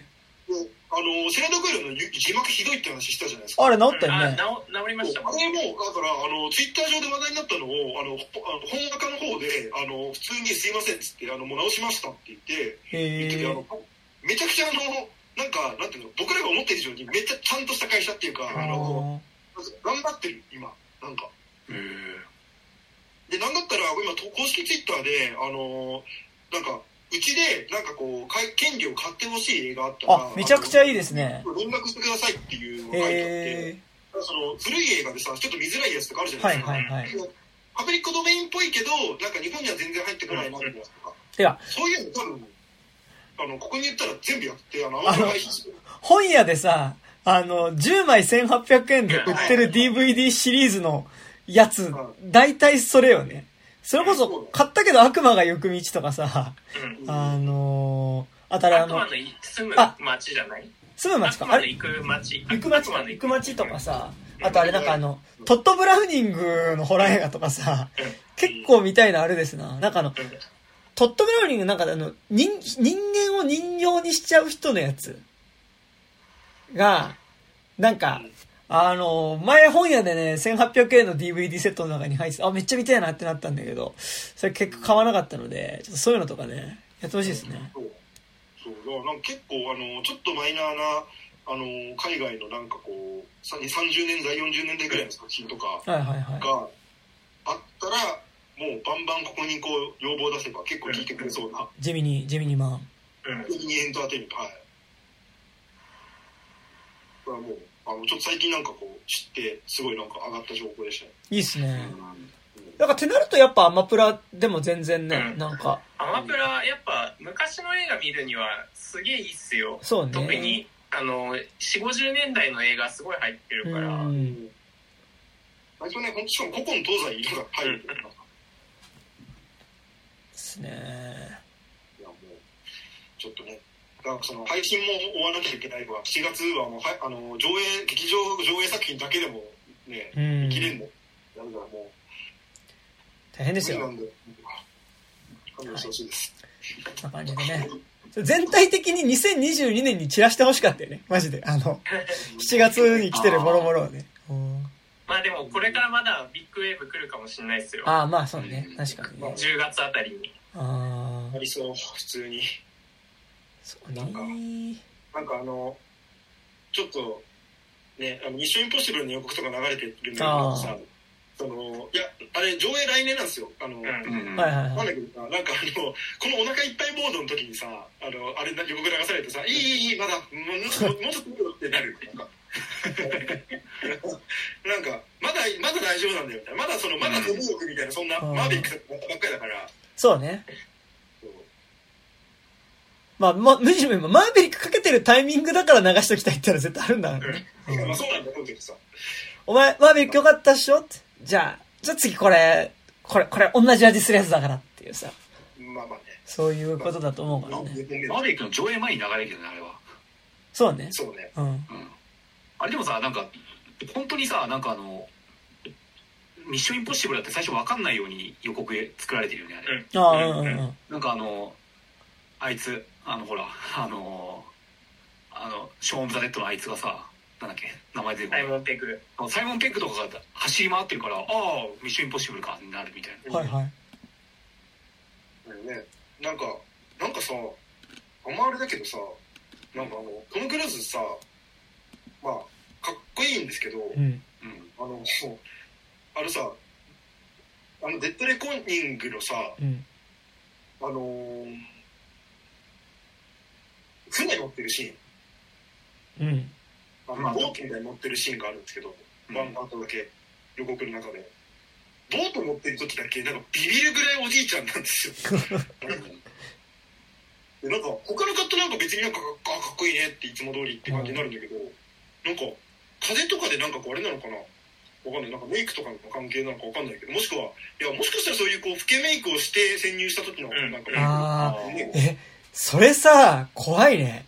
60歳でさ、老けメイクして老けてるってさ、やばいよね。老けメイクさせないと若々しすぎるってういうんまあ、トム・クルーズに関してはまあり得るあ、。ねだって、マーヴェリックの時もさ、なんか多分疲れてる時のトムがさ、ちょっと、ちょっと髭伸びてるみたいな感じで出てきたけどさ、なんか、いや、全然若々しいじゃんっていうね、感じだったからね。だって、あれなんでしょハスラー2の時のレッドフォードと同い年なんでしょうん今。やばいよね。えあれポール・ニューマンじゃない？オルニューあマン。オルニューマン。オルニューマンと同い年ってさ、やばいねうん そんなことある？俺あの、この間あれ、先月ぐらいにあの、初めてなんですけど、あの、マディソン軍の、あ、はいあはい。イーストウッド。橋。マディソン軍の橋、うん。見たんですよ。いやあれめちゃくちゃ面白かったんですけど、はいはいはい。はいなんかめっちゃ馬鹿にしてたもん。なんか、不倫者で、ね、なんか、はい。4日間、なんか不倫しましたみたいな、4日 ,4 日間めちゃくちゃセックスしたみたいななんか話って聞いてたから、なんかしょうもなと思ってたんだけど、見たらマジで良かったんですよ。で、なんかその時の、あの、イーストウッドが多分62歳とか3歳とか、うん。はいメリル・ストリップが多分40歳ぐらいはいはい。なんですけど、あのーなんかその雨に降られてめっちゃ髪めっちゃペタンってなってるイーストウッドが出てくるけど、うん。マジでおじいちゃんなんですよ。いや、まあでも、イーストウッドはちゃんと、その、実際の年の撮り方通りに撮ってるそうそうそうビジュアルだからね。はやっぱこうちゃんとこうなんていうのじじいにどんどんなっていくのをうんそのままじじいとしてやってるじゃないですか。でイーストウッドですらやっぱ60過ぎた時にこれだったんだと思ってそのその時とほぼ同じ年齢のトム・クルーズが今これなんだってあ思うとトム・クルーズがちょっと驚異的すぎるっていう。あ。いやでもね、あと、郷ひろみとかね。ああそうねうん郷ひろみ郷ひろみとあと、ま、松田聖子ね。郷郷ひろみ、松田聖子、トム・クルーズの並びだよね。いや別に郷ひろみはまだわかるけど松田聖子別になんかそのとんでもスタンドとかしないでしょ。いや、でも俺それで言うと、まあちょっとベタな話だけど、この間さ、YouTube の CM でさ、あ、なんかおすすめの動画でさ、YUKI がなんか、ビールかなんかの CM でインタビュー受けて出てきたんだけど、 YUKI 今50なんだよね。ああ面白いですね。もうさ、結構だからそのやっぱトトム・クルーズ族というかさ、やっぱなんかあの、そこはありますよ、なんかだからやっぱり。年。年齢不詳な感じまあ、はね。ユキとアイコは本当に年取んないかもね YUKI とやことんないね。え、アイコも同じぐらい ?50 近いごご40 5とかじゃない？わかんないけど。あーなんか、雪に関してはちょっと、マジでなんか、どっかでなんか止まってるよね。なんかね。う。うん。まあ、なんかこう、メイクとか顔出しの感じとかもああ、るまあね。うんうん。トム・クルーズはでもすごい。うーん。すごいっすね。なんか、あのー、郷ひろみがさ、あの、ファーストテイク出てた時になんか、はいはい。あ、ファーストウィーク出てたんだ。そう出てたの、億千万を歌ってて、あーうんあのー、なんか、確かに声はもうさすがに全盛期みたいに出ないはいはい。のを、その、めっちゃキレ、キレのいい動きをするんですよ。あーなんか、え、66歳ってこんな動きできんの？っていう、本当動きしてて、いやっぱ、トム・クルーズ VS ゴーヒロミ。や見たいけど、あーで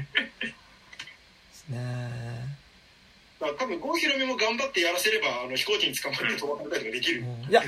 ゴーヒロミ機会が与えられてないだけで、機会があればやるんですよ。そうだよね、全然でも高須クリニックの CM とかやってなかったっけ？そんなようなこと。さすがに本当の大人だって別に飛行機に飛ばしたりはしないでしょ、んあと、高須クリニックの CM に郷ひろみ出てたのも、言うて、もう結構もう前だよ。あそうか10年くらい前かうん10年とかもっとそれぐらい前だから、ねまあ、それならまだね、え。うん。まあ、それでもすごいんだけどね。あの、すごいね50超えてね。うん女子もう30超えてからですらもうすでにか体の老いをバリバリに感じてるのに、うん50超えてあんなことできんなって思うしね。そうね。確かに。はい。ああそんな。このとこですか？こんなとこですね。はい。3時間40分もあるよ。はい、長っはい。じゃあそんな感じですかね。はい。じゃあ以上です。はい。どうもえっ、と、じゃあこの番組では現在お便り募集してます。えっ、と、次4人会どうする？何でやる？バズ？まあ、なんか、それまでの間に何かあったら、うん。でもなんか。お便り募集出したいから、あうあ、ん。バズ？か、なんか、私は最悪。私は最悪。私は最悪はちょっとね、好きすぎるから、うん好きすぎて一周までやりたくないぐらいあるかもしれない。ああまあ、あるいはなんか、それこそ呪詛とか、あー、そこら辺でも、み、見やすさで言うなら呪詛とか。そうっすね。うん。配信だからね。うん。うんまあ、まあ、みんなまあ見てるだろうなっていうラインだとバズ。うん。バズ、呪詛。まあ、呪詛は、まあ、でなんかメール送りやすいのは呪詛はね、あの、配信だからね。うん。呪詛を、そうしてやってみたいですね。うん。呪詛、呪詛りますか？はい。じゃあ次、じゃあ呪詛。で、えっと、いや7月23日で仮になってるけど、あれでじゃあ決定でいいですか？はい。うん。はい。じゃあ、えっと、ジュソって何、何で見れるんだっけ？ネットフリックス、スパック一回入んなきゃ。あそれか誰かの家で見せてもらうあいいっす。はい。はい、えっ、と、じゃあ7月22日の23時59分締め切りで、えっ、と、呪詛の、えー、ネットフリックスオリジナルの呪詛という、オリジナルじゃねえか、ネットフリックスで配信開始の、あの、7月8日から配信開始の呪詛という映画についての感想を募集しますので、えーそちら送っていただけると嬉しいです。えーアドレスとしましては 29.tiz.gmail.com、29数字です。えー 29.tiz.gmail.com までメールを送っていただくか、底辺文化系トークラジオとか29歳までの地図とかで検索するとこのラジオのツイッターアカウント出てきますので、そちらにある DM ホームから送っていただいても結構です。はい。そして、えーこの番組、えー、ピクシブファンボックスの方で有料版やっております。えー月額300円から、で、えーなんか、最近見たものの話とか、えーちょこちょこしてますね。あの、こっちで話してないやつとかしてます。あの、この間、ナイトハウスの話とか、ちょこちょこしたりしてました。はい。そうですね。うん。素晴らしい。はい。って感じです。はい。そして、各自何かありますか？はい。特には。うい。あ、なんか報告します。はいえっ、と、たここのあ音源が出る時にどのぐらい情報出てるかわかんないんですけど、はい。一応多分もう言っていいと思うんで言いますが、えっ、と、8月の、えっと18日から21日までの4日間で、えっ、と、EJ アニメシアター新宿はいはいで、はい。あの、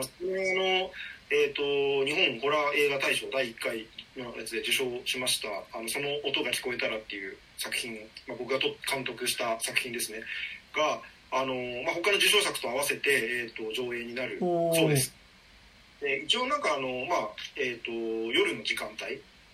なので、まあ、8時とか多分それぐらいからスタートで、まあ、1時間半から多分100分ぐらいの感じで、で、まあ、全部で7本ぐらい多分見れると思うんですね。あの、え大賞を取った、あの、来年、えっ、と、長編化されて公開予定の皆に幸あるっていう作品含めて、あの、全部で見れますので、うん。あの、もしよかったら、あの、上映回数少ないんでね、あの、なかなか見づらいとは思うんですけど、よかったら来てほしいです。あの、